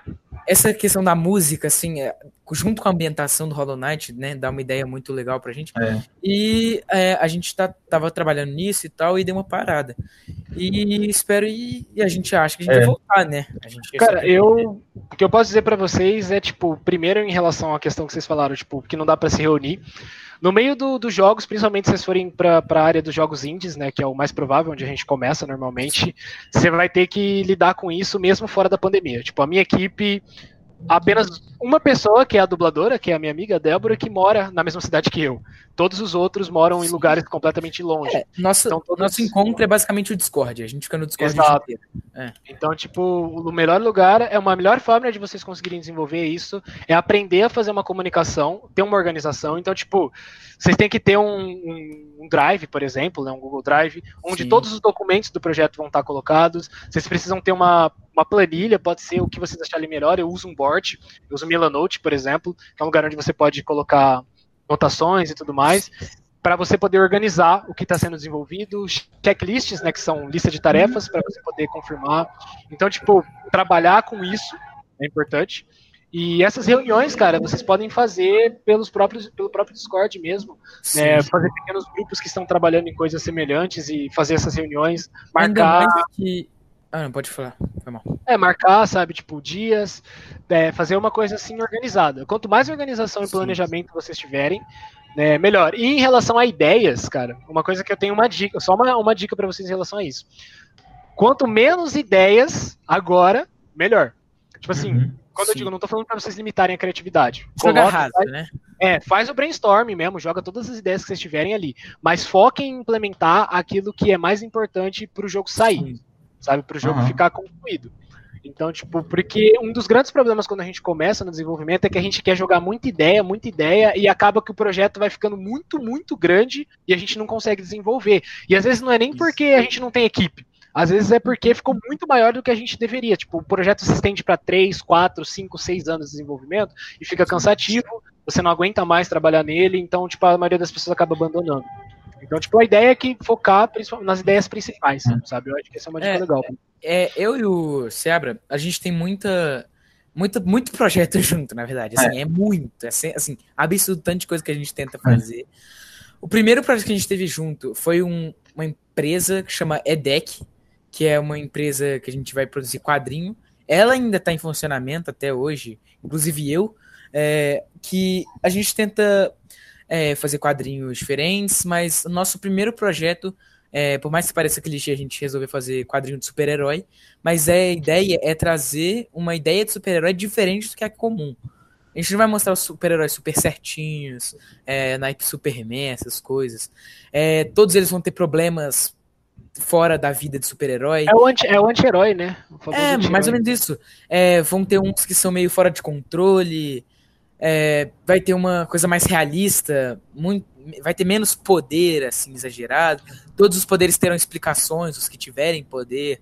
Os vilões vão ter. Vão ser aqueles vilões um pouco mais dark, assim, que só vão ser revelados as ideias que eles têm, o que eles querem, por que, que eles fazem aquilo muito mais pra frente. A gente tá procurando, tipo, uma ideia também. Que a nossa ideia inicial seria assim: cada um dos heróis, que serão os protagonistas, vão ter uma história base, né? Eles vão começar com os quadrinhos.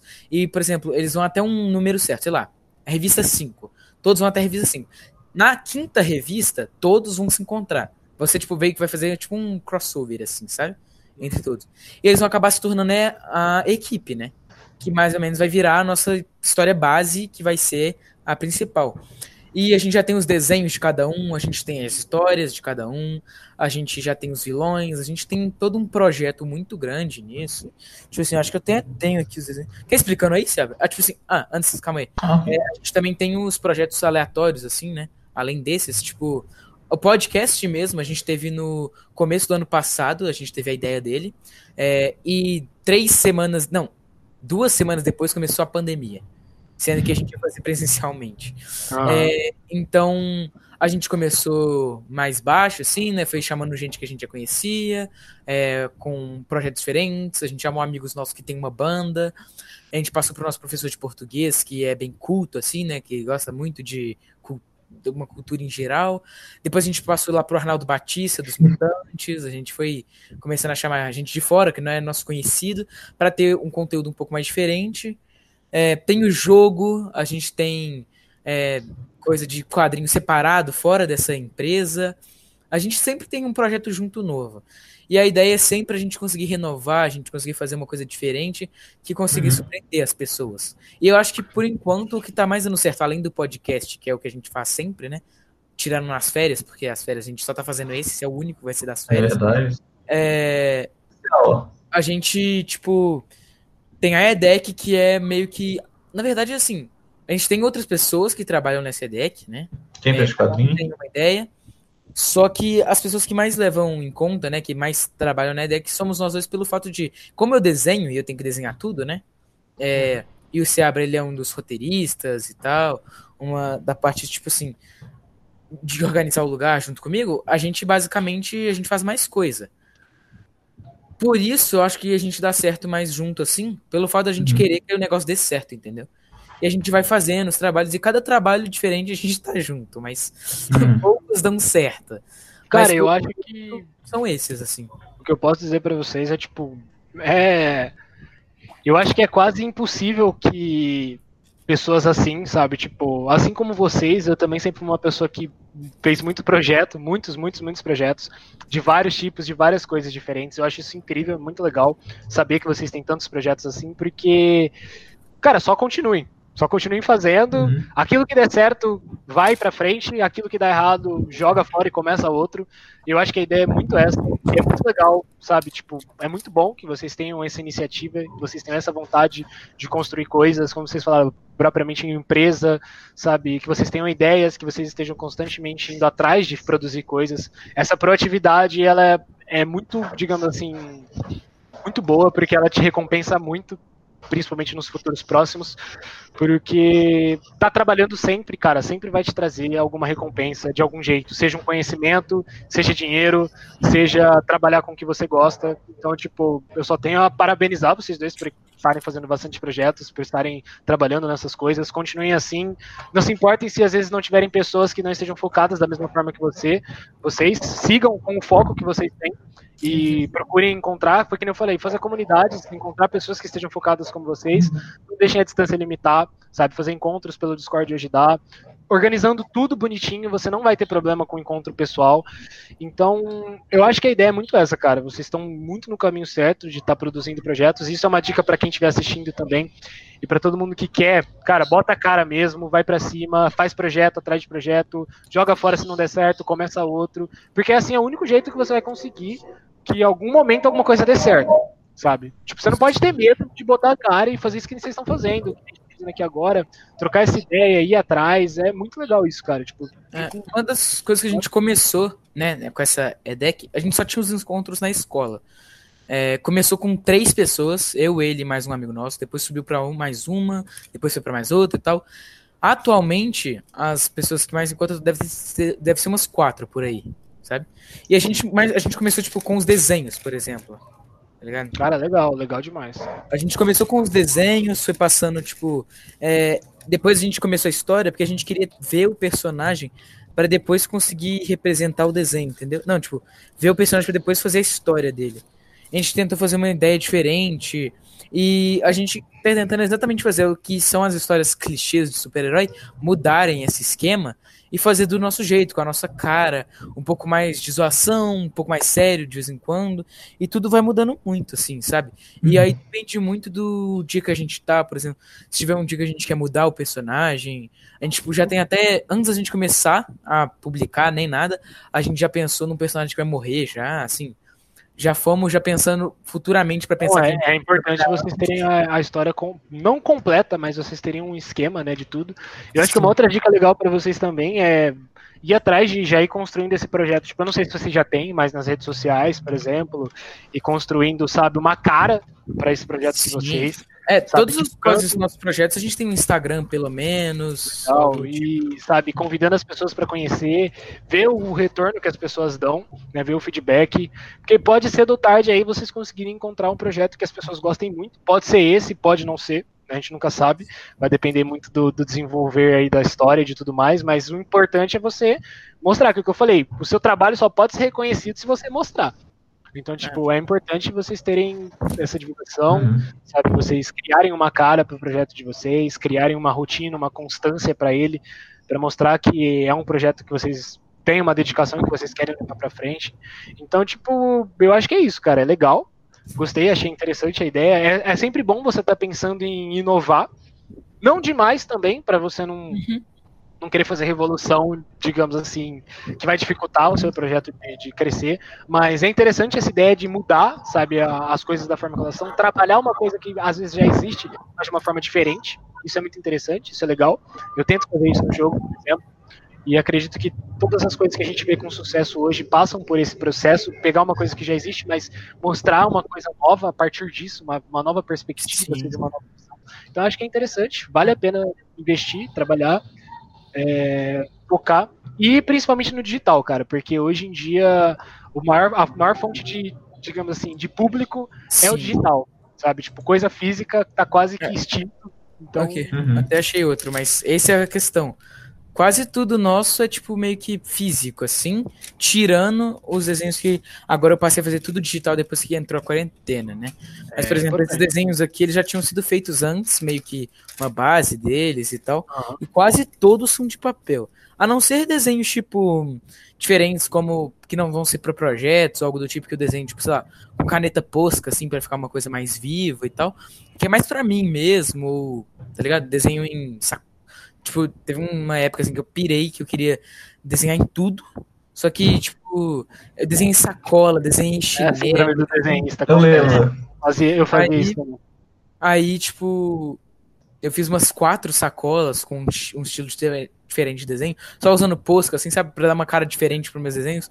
E também porque ficar só num estilo só, assim, meio que tipo, né, não fica. É, eu acho que o interessante é você mergulhar por Você sempre mudando. É. Eu, fiz, eu fiz isso, sabe, tipo, tanto que até hoje eu não tenho estilo definido. Você vai ver nas artes do Sophie, tipo, tem coisa em mangá, tem coisa em semi-realismo, tem coisa em todo tipo de, de, de, estilo de desenho, porque eu nunca encontrei um estilo de desenho fixo para mim.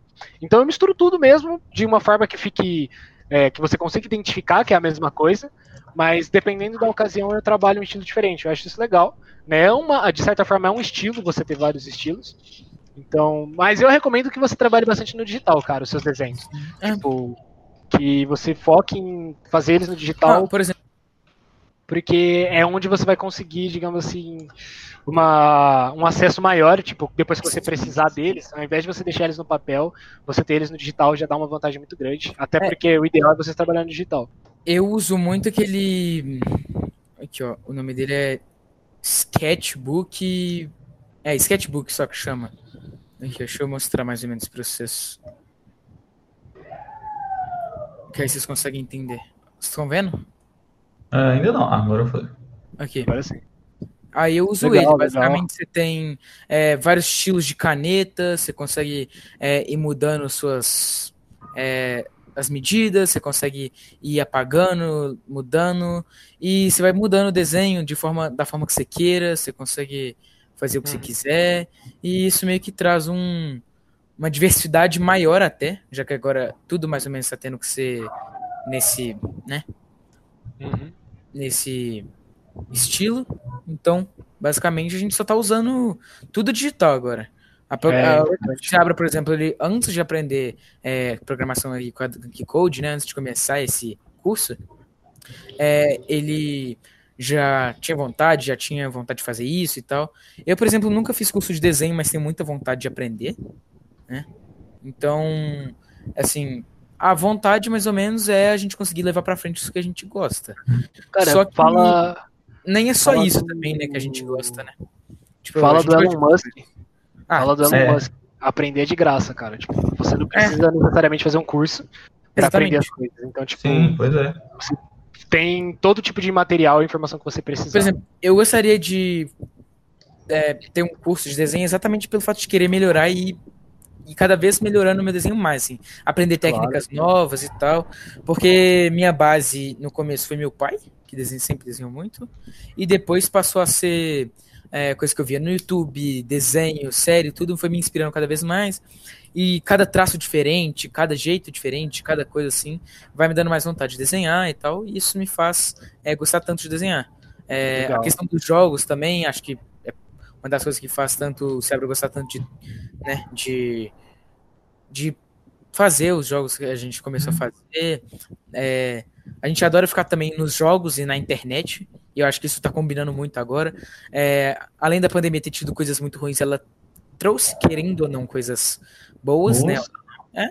É? E as coisas foram melhorando e tal, é, em relação à internet, as coisas estão fluindo, e acho que agora com a internet tudo está casando muito, né? Pelo fato de você conseguir juntar tudo que você precisa só em um notebook, num, num celular, num. Entendeu? Assim, é, é tudo muito rápido, fácil.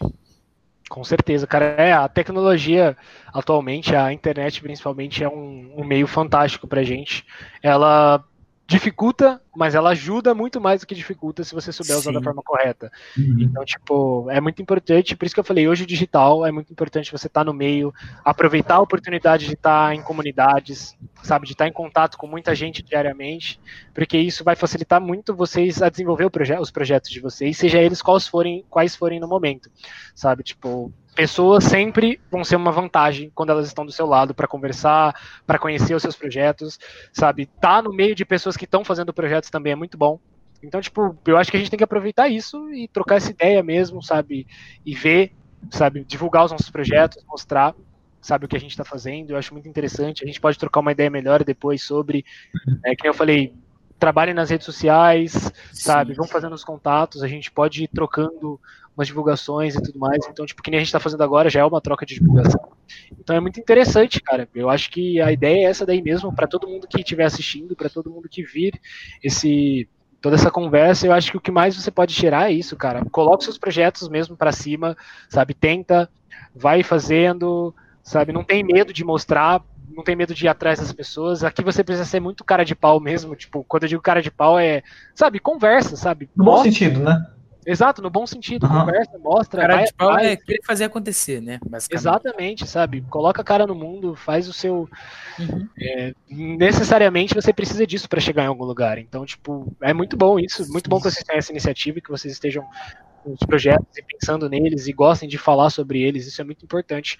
Porque vocês têm que ter confiança no que vocês fazem. Então, eu acho muito legal isso, cara. Eu fico muito feliz quando eu vejo gente com, com projetos e desenvolvendo coisas assim. Ainda mais nova com, com uma idade mais, mais nova, assim, porque muita gente reclama muito e não trabalha nos seus próprios projetos, não tenta nada.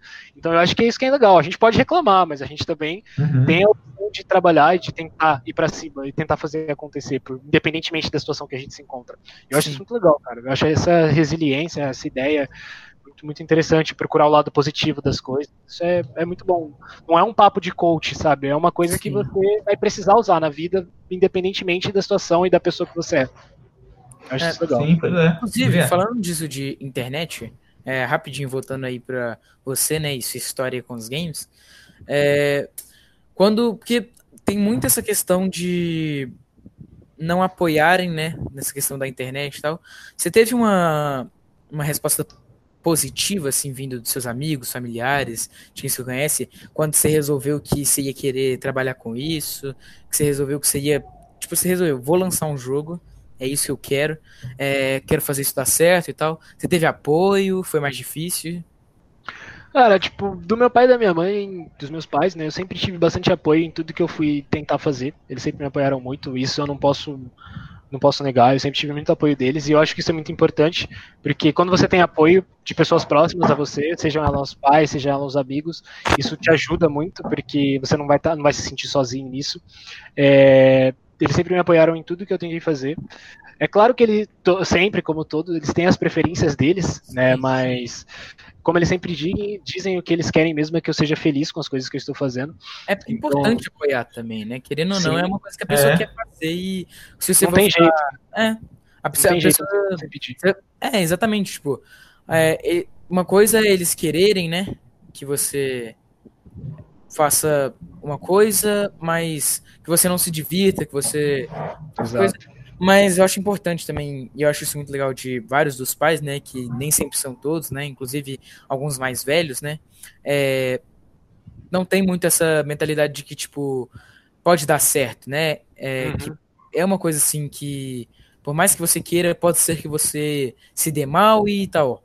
É, beleza que eles não fazem isso pro seu mal e tal, a gente sabe, claro. né? Mas é, quando eles apoiam os seus, as suas ideias, seus planos, seus sonhos, assim, é mais fácil você conseguir realizar eles, tendo é, uma motivação, né, tendo um apoio é, de quem te conhece, do que as pessoas só te jogando para baixo, falando que não vai dar certo, você tem que arrumar outra coisa para fazer.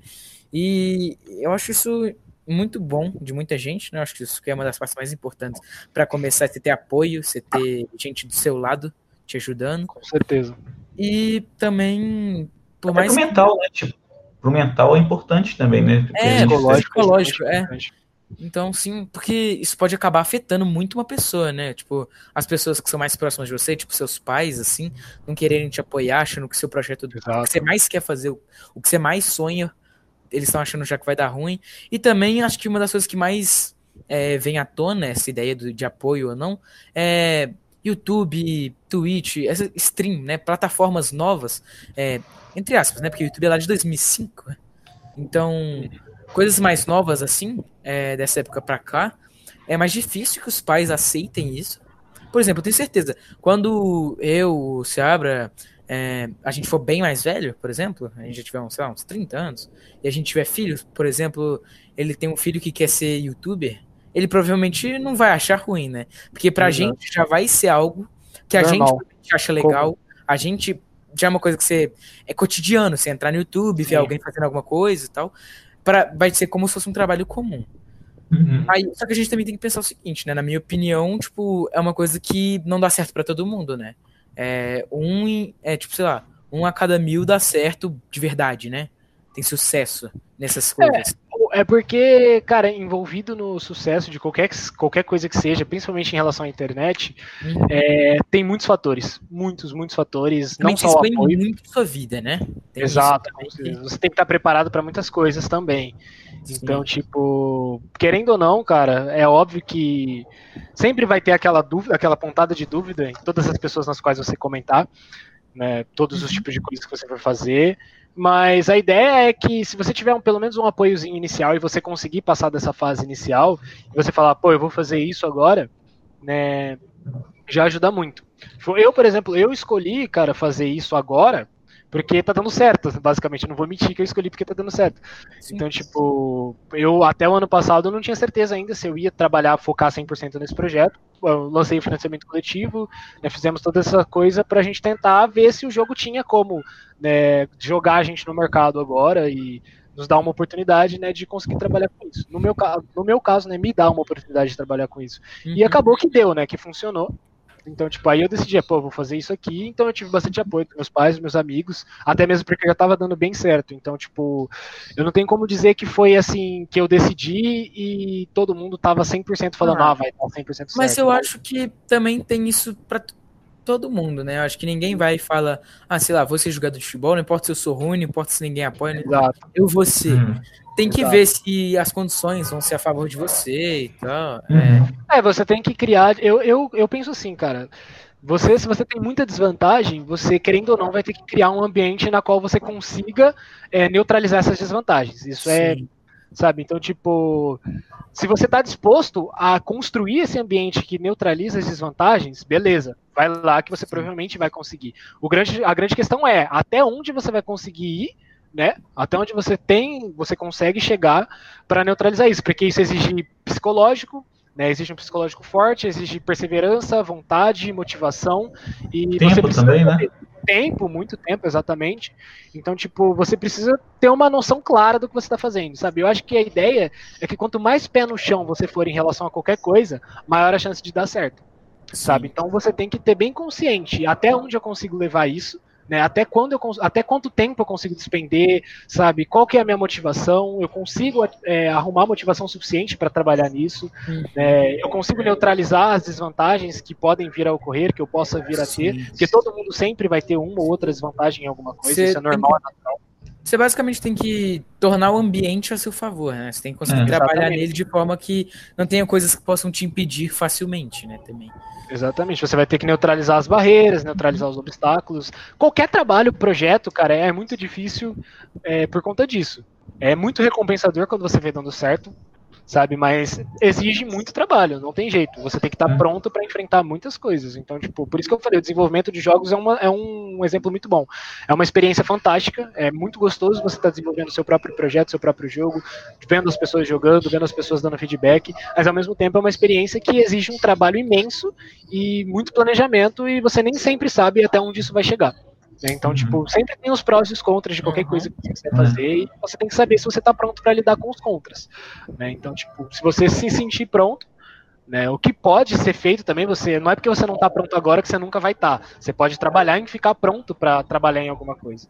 Então, tipo, você pode trabalhar seu psicológico, seu emocional, seus talentos, suas habilidades.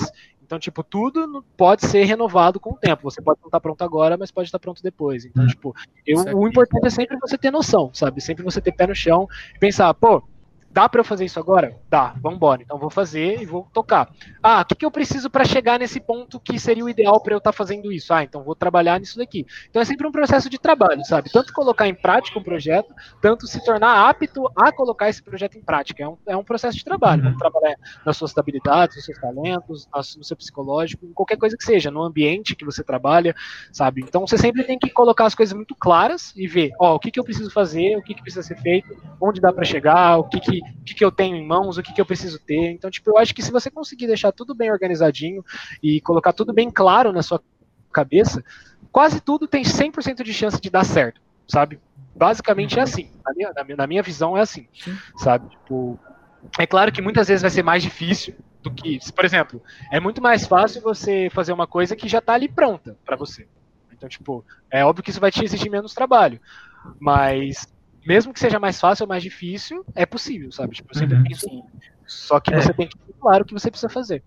Uhum. É, e Miguel, você estava falando agora do desenvolvimento de games, né? Você estava falando das engines mais cedo, que você tem que definir qual que você vai trabalhar, quando você vai aprender, né? Quando você vai começar, né? Ter uma visão para o futuro da programação. É, você está usando a Unity para desenvolver o Sophie, né? Tem, você tem, tem algum, algum motivo específico porque você está usando a Unity? Ou... Cara, tem vários motivos na realidade. Um deles, o primeiro deles, eu acho que é o fato de a Unity ser gratuita. Então, tipo. Uhum. É, a... é pago, por exemplo, né? É, é, exatamente. Bem caro, inclusive. É, o RPG Maker também é pago, tem várias plataformas que são pagas, caras, e não tem um potencial tão grande quanto o Unity. Então o Unity é gratuito e tem um potencial ridiculamente alto. Vale notar que a Unity é gratuita até um certo ponto. Se você fizer, acho que mais de 100 mil dólares no ano você precisa comprar a versão Pro deles. Mas 100 mil dólares é dinheiro pra caramba, convenhamos. É. Então, até um jogo fazer 100 mil dólares, é óbvio que se você fez 100 mil dólares, você tem dinheiro para comprar a versão Pro do Unity. É, mas, enfim, ela é gratuito, então, tipo, isso facilita muito, porque eu comecei o Sophie com zero recursos, uhum. então, tipo, eu não tinha como despender dinheiro em uma engine paga, por exemplo. Então, tipo, o Unity uhum. foi uma uhum. escolha muito boa. A segunda delas é que a programação é em C Sharp, e C Sharp é uma das linguagens que eu mais gosto de programar. Eu sou basicamente apaixonado, a linguagem é muito boa, muito fácil, muito gostosa, é muito prazeroso programar em C Sharp. Né?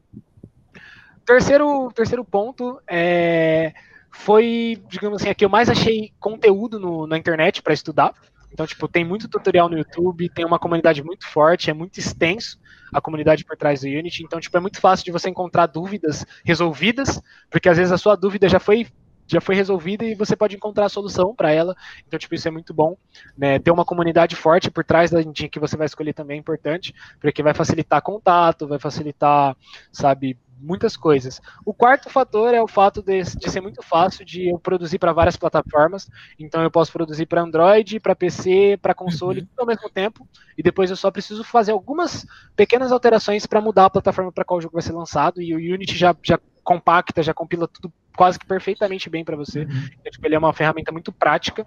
E acho que o quinto passo, o fato de eu ter me adaptado muito bem à interface dele. Então, tipo, é importante que a engine com a qual você vai trabalhar tenha uma interface com a qual você se familiariza fácil. Então, digamos assim, você não pode de ficar incomodado, você não pode ficar sem conforto na, na, na interface que você está uhum. trabalhando, sabe? Tipo, por exemplo, o Photoshop eu gosto muito porque é uma interface que me deixa confortável. Então, tipo, você tem que sempre procurar trabalhar em programas, independentemente se for para desenvolver jogos, artes, música, que tem uma interface que te deixa confortável, né? Porque isso vai facilitar muito o processo de criação e de trabalho. Então, acho que são esses fatores que me fizeram ir atrás do Unity. É, é, é por ser grátis, ela é mais acessível, você falou, uma comunidade maior também, né? Comparado, por exemplo, ao Game Maker, que acho que é Exato. 180 por mês, né? Um negócio bem absurdo, eu acho. Exato, é, é, você vai despender uma grana que, tipo, para quem tá começando, se você tiver recurso financeiro para despender, tudo bem, sem problemas, mas se você opta por começar com poucos recursos financeiros sendo utilizados nisso, investimento baixo, é melhor que você escolha o máximo de ferramentas gratuitas que você puder, uhum. que vão conseguir satisfazer a sua necessidade, sabe? É óbvio que você também não vai pegar uma ferramenta gratuita que não vai te dar vantagem nenhuma para o que você precisa fazer, porque aí também não dá, não dá para você desenvolver um projeto bom sem uhum. ter uma, um aporte forte, né? Então eu acho que é isso, é encontrar aquela margem ali, a qualidade e o custo, né? O custo-benefício, o famoso custo-benefício. Eu acho que o Unity tem um custo-benefício para mim muito grande, porque ele é gratuito e tem uma gama muito grande de vantagens que você vai ter utilizando ele. É. Sim. É. Vocês vão lançar a demo agora em janeiro, né? Do, do é. jogo ou fevereiro? Ou, não sei. Ah, a não demo, sei, posso ela, errado. É, ela tá sendo. Tá term... A gente tá terminando de desenvolver ela agora é. já. Ela deve lançar, cara. Tipo, a gente ia lançar ela agora em fevereiro. Mas a gente tá fechando. A gente conseguiu fechar algumas coisas. Então a gente provavelmente vai estar tá lançando ela já direto na Steam, essa demo, na nossa oh. página da Steam. Que a gente vai estar. Tá, vai, a gente já vai estar tá fazendo contrato com a Steam em breve. Então talvez demore um pouquinho mais para a gente lançar ela por conta disso, não por ela não ficar pronta. Né? Ela provavelmente já vai estar tá pronta em duas, uma ou duas semanas ela já vai estar tá pronta. Mas a gente provavelmente vai demorar um pouquinho para lançar, porque a gente já quer deixar bonitinho na página da Steam. Porque aí vai ser um lugar onde a gente vai poder cair todas as pessoas que têm interesse, né? As pessoas vão lá, o wishlist na Steam e beleza, a gente consegue ter uma estatística mais geral, né? Não fica tão espaço, uhum. é, espaçado assim, é, Discord, Facebook, Twitter, lá a gente consegue unir o público Unificar, todo. Né? Exato, unificar o público num lugar só. E isso é importante pra gente, então a gente pretende lançar lá. Então pode ser que saia agora em fevereiro, no final, mas provavelmente deve acabar saindo em março aí, se tudo der certo. Mas logo em março, um pouquinho de tempo depois, a gente já vai lançar o prólogo também, que já vai estar em desenvolvimento em breve. Então, tipo, mesmo que a gente vai demorar um pouquinho a demo, vai ter mais conteúdo ainda né, ao longo do ano aí para vocês aproveitarem. Então tá tranquilo. Não se preocupem com a demora aí. Não, não, é, eu até prefiro que demore e saia do jeito que os desenvolvedores querem que saia. Eu Sim. acho que isso é o principal, né? Sim, é mais importante. Parece que voltamos ao, cyber, ao Cyberpunk. ele, tá, ele, tá, ele tá sempre entre ele, nós, é. ele aparece. Cedo ou tarde ele aparece na nossa Alguma hora ele vai Sim. Ele sempre vai vir. Ele sempre vai aparecer. Sim, pois é. Mas sabe, sabe o que eu acho, voltando um pouquinho sobre aquele assunto lá? que mesmo que os desenvolvedores eles lancem uh, o meu, sei lá, patches e patches e patches e patches e patches e patches, caramba, quatro de patch, é, é, caramba, patch, é, vai ser sempre um remendo, nunca vai ser o jogo base, o jogo original. Então, a Cyberpunk nunca vai ser o que, que os desenvolvedores queriam que um dia fosse, porque o jogo base já está lá. Eles ainda podem lançar patch, consertar, melhorar, colocar outras dinâmicas, mas o jogo em si, eu acho que não vai ficar do jeito que nunca vai ficar do jeito que os desenvolvedores realmente Eu acho que a ideia é que o Cyberpunk provavelmente nunca vai ser o que ele poderia ter sido Sim. se tivesse sido lançado do jeito que deveria ter sido lançado, sabe? Tipo, você Isso pode lançar patch de correção. Ele já estava, ele precisaria ser lançado mais para frente e ele já estava em desenvolvimento tem muitos anos. Sim. E o que, que foi o negócio do San Andreas que você olhou, Seabra? Do o quê? Que a não sei o que, que você falou. Ah, tá. ah. É que o, a inteligência artificial do GTA Vice City, se você, você comparar com a de Cyberpunk, é melhor que a de Cyberpunk. É, cara, de trânsito, pedestre, essas coisas. Vice City. Muita, Vice muita City. gente reclamou da, da inteligência artificial do, do Cyberpunk. É porque eu tenho Cyberpunk, cara, aí eu sei. Entendeu? Mas desculpa falar, ah. pode falar aí. Não, claro, mas muita gente reclamou, então, tipo, Faltou, né, cara? É óbvio que faltou, é óbvio que tava, tinha muita coisa que ainda precisava ser melhorada. Então, tipo, eu creio que ele fica de exemplo pra gente, tanto desenvolvedor grande, tanto desenvolvedor uhum. indie, e não lancem os seus projetos com pressa. Né? Jogos lançados cedo demais não são uma vantagem para você. Sabe? E até, no, até mesmo pra gente, jogos indies, é muito importante que o jogo demore pra gente conseguir fazer uma comunidade em torno desse jogo antes de lançar ele. Porque lançar um jogo sem comunidade nenhuma também é muito difícil de fazer alguma coisa. O lançamento é. com uma comunidade em torno é muito importante. A gente está sentindo muito isso no Twitter agora, que a gente está com uma comunidade um pouquinho maior. A força que as pessoas dão, sabe, retweetando, divulgando para o jogo, é, dá uma uma, amplia tanto assim a, a, possibilidade de encontrar um público novo que você percebe a importância de ter uma comunidade em torno do seu desenvolvimento uhum. do projeto, né? Então, tipo, quando você lança, você já tem gente esperando, já tem gente para compartilhar, e isso não fica só para você fazer né? Porque vocês, a gente, né, desenvolvedores indies, a gente tem uma equipe pequena, reduzida. Normalmente não vai ter uma pessoa só para uma equipe só para fazer marketing. Então, tipo, você vai ter que fazer aquele marketing pequeno. Então, tipo, quanto mais gente tiver para ajudar a dar volume para esse marketing do jogo, melhor. Então é muito importante o tempo que você leva para lançar o jogo também é muito importante quando você está desenvolvendo um jogo. Isso é uma coisa muito a se pensar também. Uhum? Faz parte. É.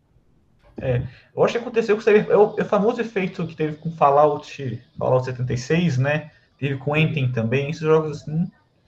Mas eu acho que o mercado, talvez agora, depois de Cyberpunk, melhore, cara. Talvez, não sei. É, eu acho que a disso. tendência é aprender com os erros, né? Se é. Gente... É, eu acho também que o Cyberpunk ele mexeu muito. Foi assim, é, ele mexeu muito com a, a internet, com a indústria. Ele foi também pelo fato assim, ele prometeu muito, né, durante muitos anos, para chegar e fazer meio que é. uma grande merda, né? É, então... Ele, ele, ganhou prêmio antes de ser lançado, vocês viram? Que eles, então... Cyberpunk ganhou uns prêmios antes de ser lançado. Como é, como é que isso acontece? Como é que um jogo ganha prêmio antes é, de ser lançado? É, e eu acho que, assim, um jogo que prometeu muito... Eu acho que isso foi um dos maiores problemas deles. Eles prometeram demais para lançar uma coisa que não foi o que todo mundo esperou durante tanto tempo assim, né? Porque... É era um jogo para ser futurista, muito com coisas novas, não sei o quê. E atualmente já não é uma coisa tão, né, diferente o que eles fizeram. É uma coisa assim, Exato. assim. É um jogo que se eles tivessem lançado do jeito que era para ser lançado, do jeito que ia ser bom de verdade, ia ser um jogo bom, as pessoas iam adorar, ia ser um jogo lembrado, mas eu acho que também não seria o, o jogo do ano, a época, o, sabe? Uh, por exemplo, na minha opinião, porque ele foi lançado em 2020, certo? Então, na minha opinião, o The Last of Us 2 tá fazendo muito é, mais jus ao nome do que o próprio Cyberpunk, né? Que ficou é. tantos anos pra chegar é, e fazer é. isso, né? É, eu acho que eles perderam meio que a oportunidade de lançar a obra-prima que tanto deveria ser, né? Então, Sim. no final das é. contas, ficou bem abaixo. Não, pois é. Porque assim, o jogo em si, a história do jogo é maravilhosa, cara. A história do jogo é maravilhosa. Porque eles, eu, eu sei que eles contrataram um cara que ele fez um, um, um RPG de mesa chamado Cyberpunk 2020. Então, e cara, a história é totalmente imersiva, muito boa. Em questão de história, Cyberpunk é tipo, impecável. Mas é tanto bug, é tanto erro, é tanta. Sabe, é tanta coisa que tira você da história, do nada um personagem fica inteiro assim. E. E personagem de atravessando parede, é bug, é crash. E Nossa. Muita... Tava assistindo uma gameplay. o, o cara foi tentar fugir de, de, um estacionamento, uma das primeiras fases mesmo, aquela que tem que fugir de um estacionamento e tal. A polícia sai atravessando os, o, as pilastras do estacionamento com o carro. É uma beleza. É isso daí que é lançar um jogo antes da hora, pessoal. Tem que respeitar o tempo dos desenvolvedores e, acima de tudo, é respeitar o público, né? Você promete uma coisa, é importante que você consiga entregar ao menos metade daquilo que você prometeu, né? Tipo, porque ninguém espera que tudo que você fala seja 100% verdade, mas espera que pelo menos uma boa parte daquilo que foi falado vai ser encontrado. A gente sabe que existe diferença entre cinemático, né, entre o trailer cinemático que mostra todos aqueles gráficos lindos, maravilhosos, Sim. e a gameplay atualmente. Isso a gente sabe que existe diferença. Sim. É óbvio, não tem como você renderizar em tempo real uma gameplay do mesmo jeito que você renderiza Sim, um claro. trailer cinemático. Mas você chegar lá e ser uma coisa totalmente diferente, também não, né? É. Fica abaixo das expectativas. É. Então, eu acho que essa é a ideia.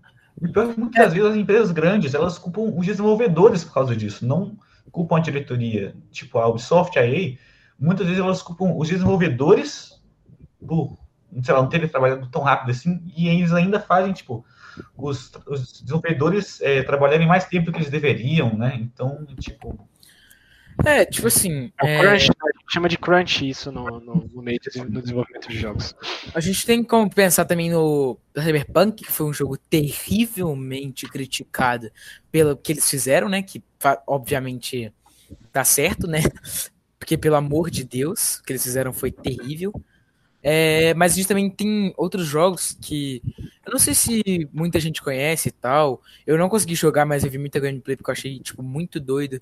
É, teve muitos jogos assim novos, né, 2020, que são muito diferentes, né? Tipo, o Hades, por exemplo, o jogo é assim, é um negócio muito diferente, assim, você tem uma experiência completamente diferente do que você costuma ter em outros jogos. Uhum. E outro jogo também que eu joguei mas que não tem nada a ver com o resto, que, por exemplo, Fall Guys, eles fizeram uma coisa impressionante, sinceramente. Botar um monte de bichinho para sobreviver a umas Olimpíadas do Faustão e ficar um fenômeno em poucos dias, aquilo é realmente impressionante. Mano, o Fall Guys ele foi um jogo feito para streamer.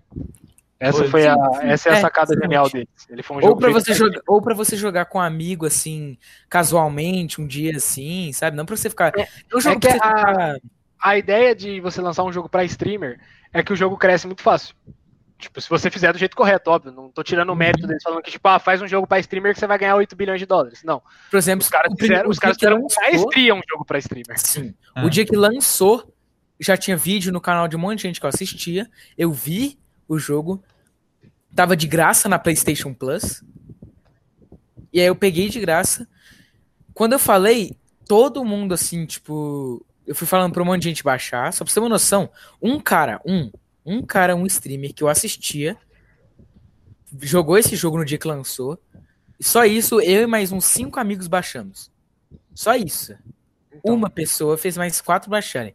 Imagina o tanto de gente que assiste esse cara, que acho que na live devia ter, sei lá, uns 7k. Gente pra caramba. E o tanto de outro streamer. Esse é um jogo que a galera ri muito. É um jogo que a galera tilta muito fácil. E é um jogo também que é esteticamente bonitinho. Uhum. Então, ele é, é, o que você falou, ele é feito para streamer. É basicamente. É, ele, é um, ele é um jogo muito fácil de, de marketear, digamos assim, usando uma expressão aí que acho que nem existe. Mas é tipo, é fácil de você fazer marketing em cima. Sim. Coisa bonitinha. Né? Querendo ou não, o bonitinho, o fofinho, esse universo vai vender sabe? Uhum. Tipo, ele vai vender porque é uma coisa que atrai as pessoas, esses gráficos mais assim, né?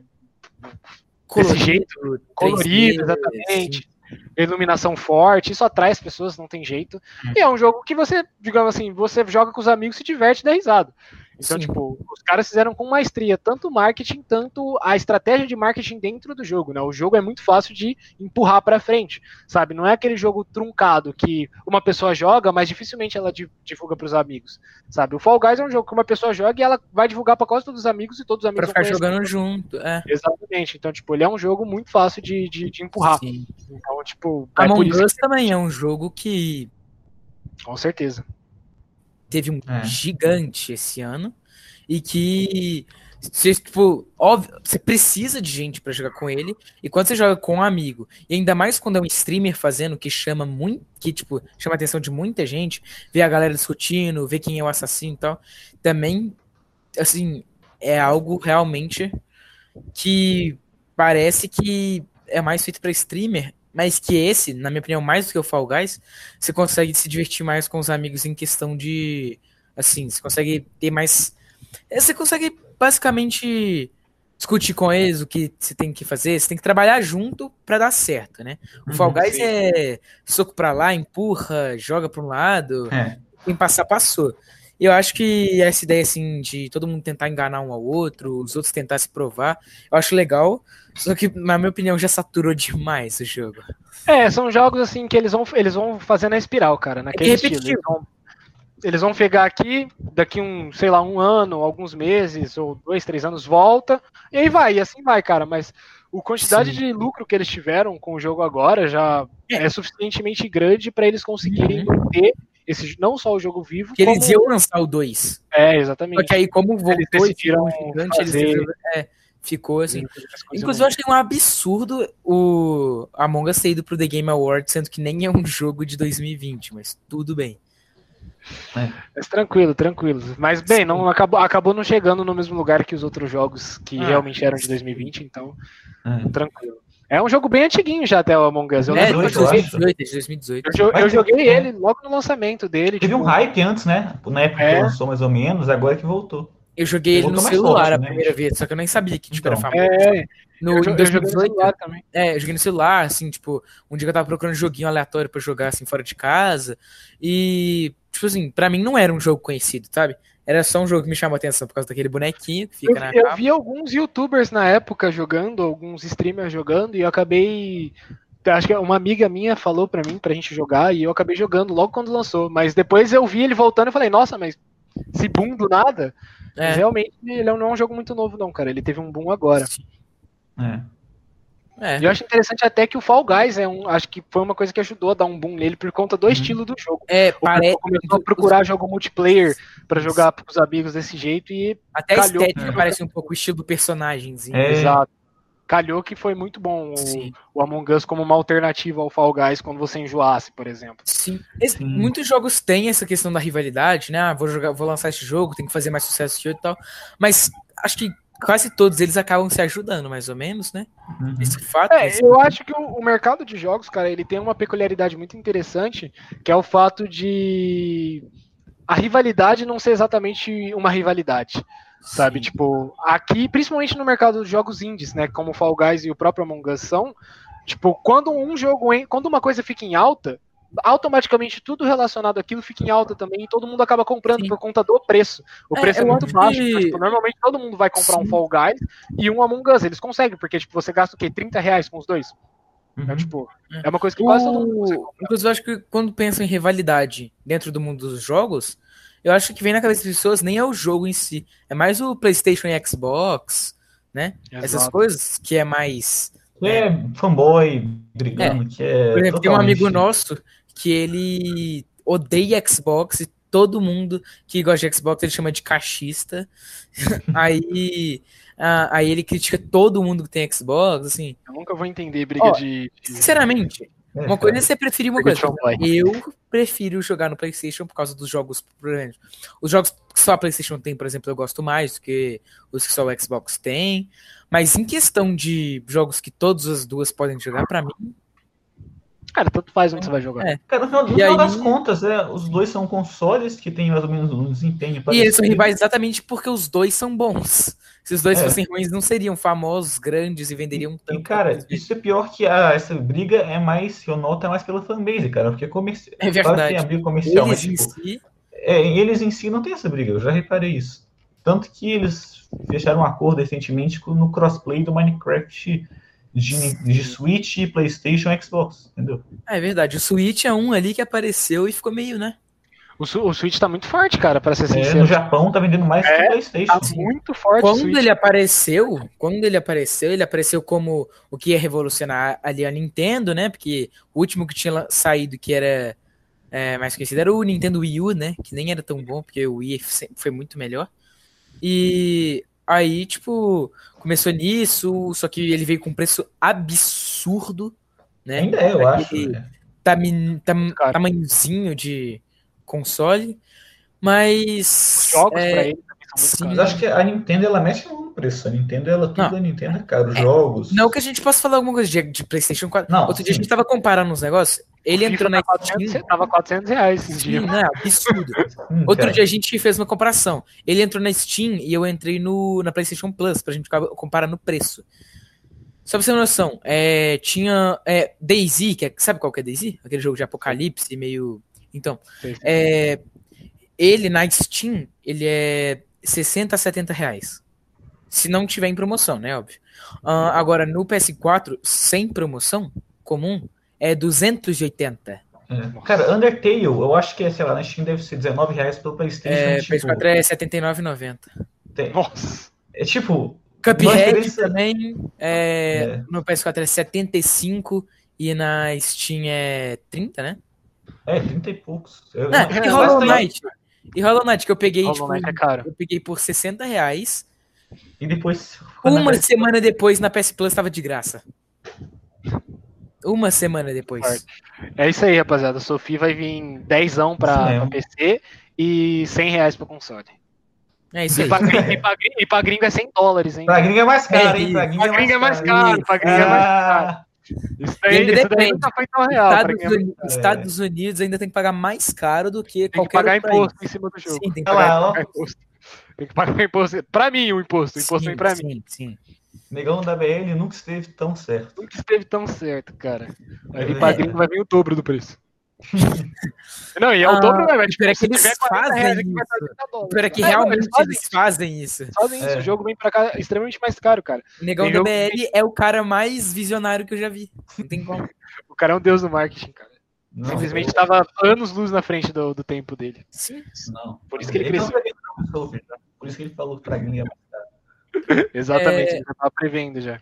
caro. É, então eu acho que, né, já deu um bastante tempo aqui É, é de verdade. Quase duas entrevista, horas a gente ficou quase duas horas. É, agora, só queria fazer uns anúncios aqui rapidinho. É, depois que acabar as férias, vai ser mais ou menos dia 1 de fevereiro, a gente vai voltar com tudo nos nossos projetos e tal, né? Pra todo mundo que ouve aí, a gente vai voltar a fazer o podcast. É, segue a gente nas nossas redes sociais, que vai estar na descrição, Uhum. tanto a minha quanto a do Sebra, quanto a do podcast. Isso mesmo. E também seguir E também é, é, da EF Gaming, né? Miguel, né? E o, é, o Miguel e a empresa, e quem ele quiser divulgar aí. Se quiser fazer seu momento de divulgação do É jogo, verdade. da empresa, do Instagram, do que você quiser. Cara, Pode ser. podem, podem colocar aí os links né, das redes sociais, o Facebook, o Instagram, o Twitter, o nosso Discord também, pra galera que quiser entrar lá, trocar uma ideia com os desenvolvedores. A gente tá sempre por lá respondendo as dúvidas do pessoal. Tem sempre uma galera interagindo lá. É um pessoal meio maluco, mas relaxa assim mesmo, né? Não. E no, é isso, cara. Segue as redes sociais da, da Youth Game, cara. Porque eu não, vou, eu não vou vender nada, cara. Quem vai vender é a Youth Game, é o Sofi que vai vender. Então, se tiverem interesse em me seguir também, aí vocês podem encontrar as, as redes sociais dos membros da equipe lá nos nosso, no nosso Facebook, tem lá, sabe? No Twitter também. Então, tipo, vocês podem encontrar as nossas redes sociais por lá, se vocês tiverem interesse em seguir os membros em específico. Mas o importante aí é que vocês que tiverem interesse no projeto, é, sigam aí as páginas do projeto, acompanhem Apoiar no Catarse, se quiser Apoiem também. no, carta- no Catarse também, se vocês quiserem, a gente está com a campanha aberta até dia 13 de fevereiro. Então, para quem tiver interesse em dar uma ajuda financeira pra gente aí, a gente já conseguiu bater a nossa meta, mas a gente está atrás das próximas metas que vão adicionando mais conteúdo ao jogo. Então, para quem tiver interesse aí. Né? Mas é isso, cara. Minha divulgação é toda pro, pro Sofizinho, cara. Toda Isso, pra. E agora a EF Gaming tá com CNPJ. Você falou que tava Sim, realmente a gente a pegar empresa, né?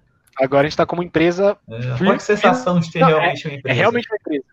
Cara, é, é estranho, sabe? Tipo, porque agora a gente pode realmente falar, pô, eu tenho uma empresa mesmo, sabe? Tipo, a pessoa vai perguntar, "Ah, mas você tem mesmo? Eu tenho, Com cara. Você 19 tem anos, né? Calma aí. abrir, abrir uma empresa aqui, sabe? Tipo, novo, com a, com a empresa em mãos e fazendo ela crescer e vamos embora, cara. Eu acho que, tipo, eu, que- eu, eu acho isso interessante porque eu quero que as pessoas vejam que é totalmente possível, cara. Vai atrás, é aquilo que eu falei pra vocês, vamos, vamos embora. Então, Uhum. tipo, realmente o Game agora é uma empresa, meu sonho tá aí é, sendo realizado ainda, né? Não foi totalmente, tem coisa para fazer, mas esse já é uma primeira parcela dele, já foi, que era abrir uma empresa de jogos. Então, tipo, isso já me deixa imensamente feliz poder dizer que a gente realmente é uma empresa já. E é isso, cara, vambora. Isso É isso. Neles. Então, é, Muito obrigado a todo mundo que assistiu, né? É. Todo mundo que ouviu aqui no Spotify, no Deezer, no Google Podcast, todas as plataformas que tem aí, viu no YouTube também, quem viu no YouTube. sim, É. e também segue lá que nem a gente falou, tanto as redes sociais que o Miguel falou, quanto as nossas, né, para dar uma força aí para todo mundo. Apoia lá no Catarse se você tiver é, como aí, se tiver condição de apoiar lá, que ajuda bastante. Lá tem várias E- informações sobre o projeto também, né? Sim, também. Sobre os métodos, Sobre o Apoiando, apoiando nas redes sociais deles, vocês conseguem ver quando que a demo vai sair, quando que o jogo oficial vai ser lançado futuramente, para vocês conseguirem jogar e para quem não percebeu, é, ou quem não prestou atenção, vai ser lançado na Steam a demo e Em aí breve. vai tendo inovações, então é só seguir lá nas redes sociais que é mais fácil É. e vocês vão ter uma ideia melhor de quando mesmo. vocês vão conseguir jogar e ter experiência aí. E quando lança na Steam, já coloca na wishlist, já que segue pra Ajuda muita atualizações. É, E já vai facilitar para vocês aí estar em contato sempre com o jogo. isso mesmo. E entrem no Discord lá de quem, quem ele queira e tal. O episódio vai sair sexta-feira, uma hora da tarde. Isso e mesmo. é isso. Ok? Acho que é isso. Muito obrigado a todo mundo aí. Obri- É, Obrigado é. pro Miguel também, né? Isso mesmo, Olha, verdade. obrigado por ter aceitado o oportunidade, convite novo aí. Valeu mesmo. Agradeço a oportunidade aí de estar aí trocando essa ideia, foi muito legal, cara. Gostei bastante. valeu, obrigado. A gente agradece. Bom, então acho que é isso. Muito obrigado. Vocês vai longe. Ah, Ah, valeu, valeu. valeu. Vocês também. O Game e a Sophie vai também muito longe. Vambora. Vamos lá, let's go, let's go. É... Yeah, let's go, let's go. É, então, mas- obrigado, né, para todo mundo, quem assistiu, quem se divertiu. Se vocês quiserem, é, é, tiverem ideias de pessoas que a gente possa chamar, alguma ideia de quem vocês podem indicar aí, quiserem que a gente entreviste alguém que não seja muito é, difícil da gente falar, se vocês tiverem alguma ideia, algum amigo até que tem algum projeto legal, quiser falar com a gente, a gente está de É. ouvidos abertos para vocês. E é isso. Apoiem aí o Miguel e é isso, né? E aí, F Game. É Vambora, rapaziada. Até mais. Valeu. Falou. É isso. Tchau. Valeu. Falou. Falou. Falou. Até.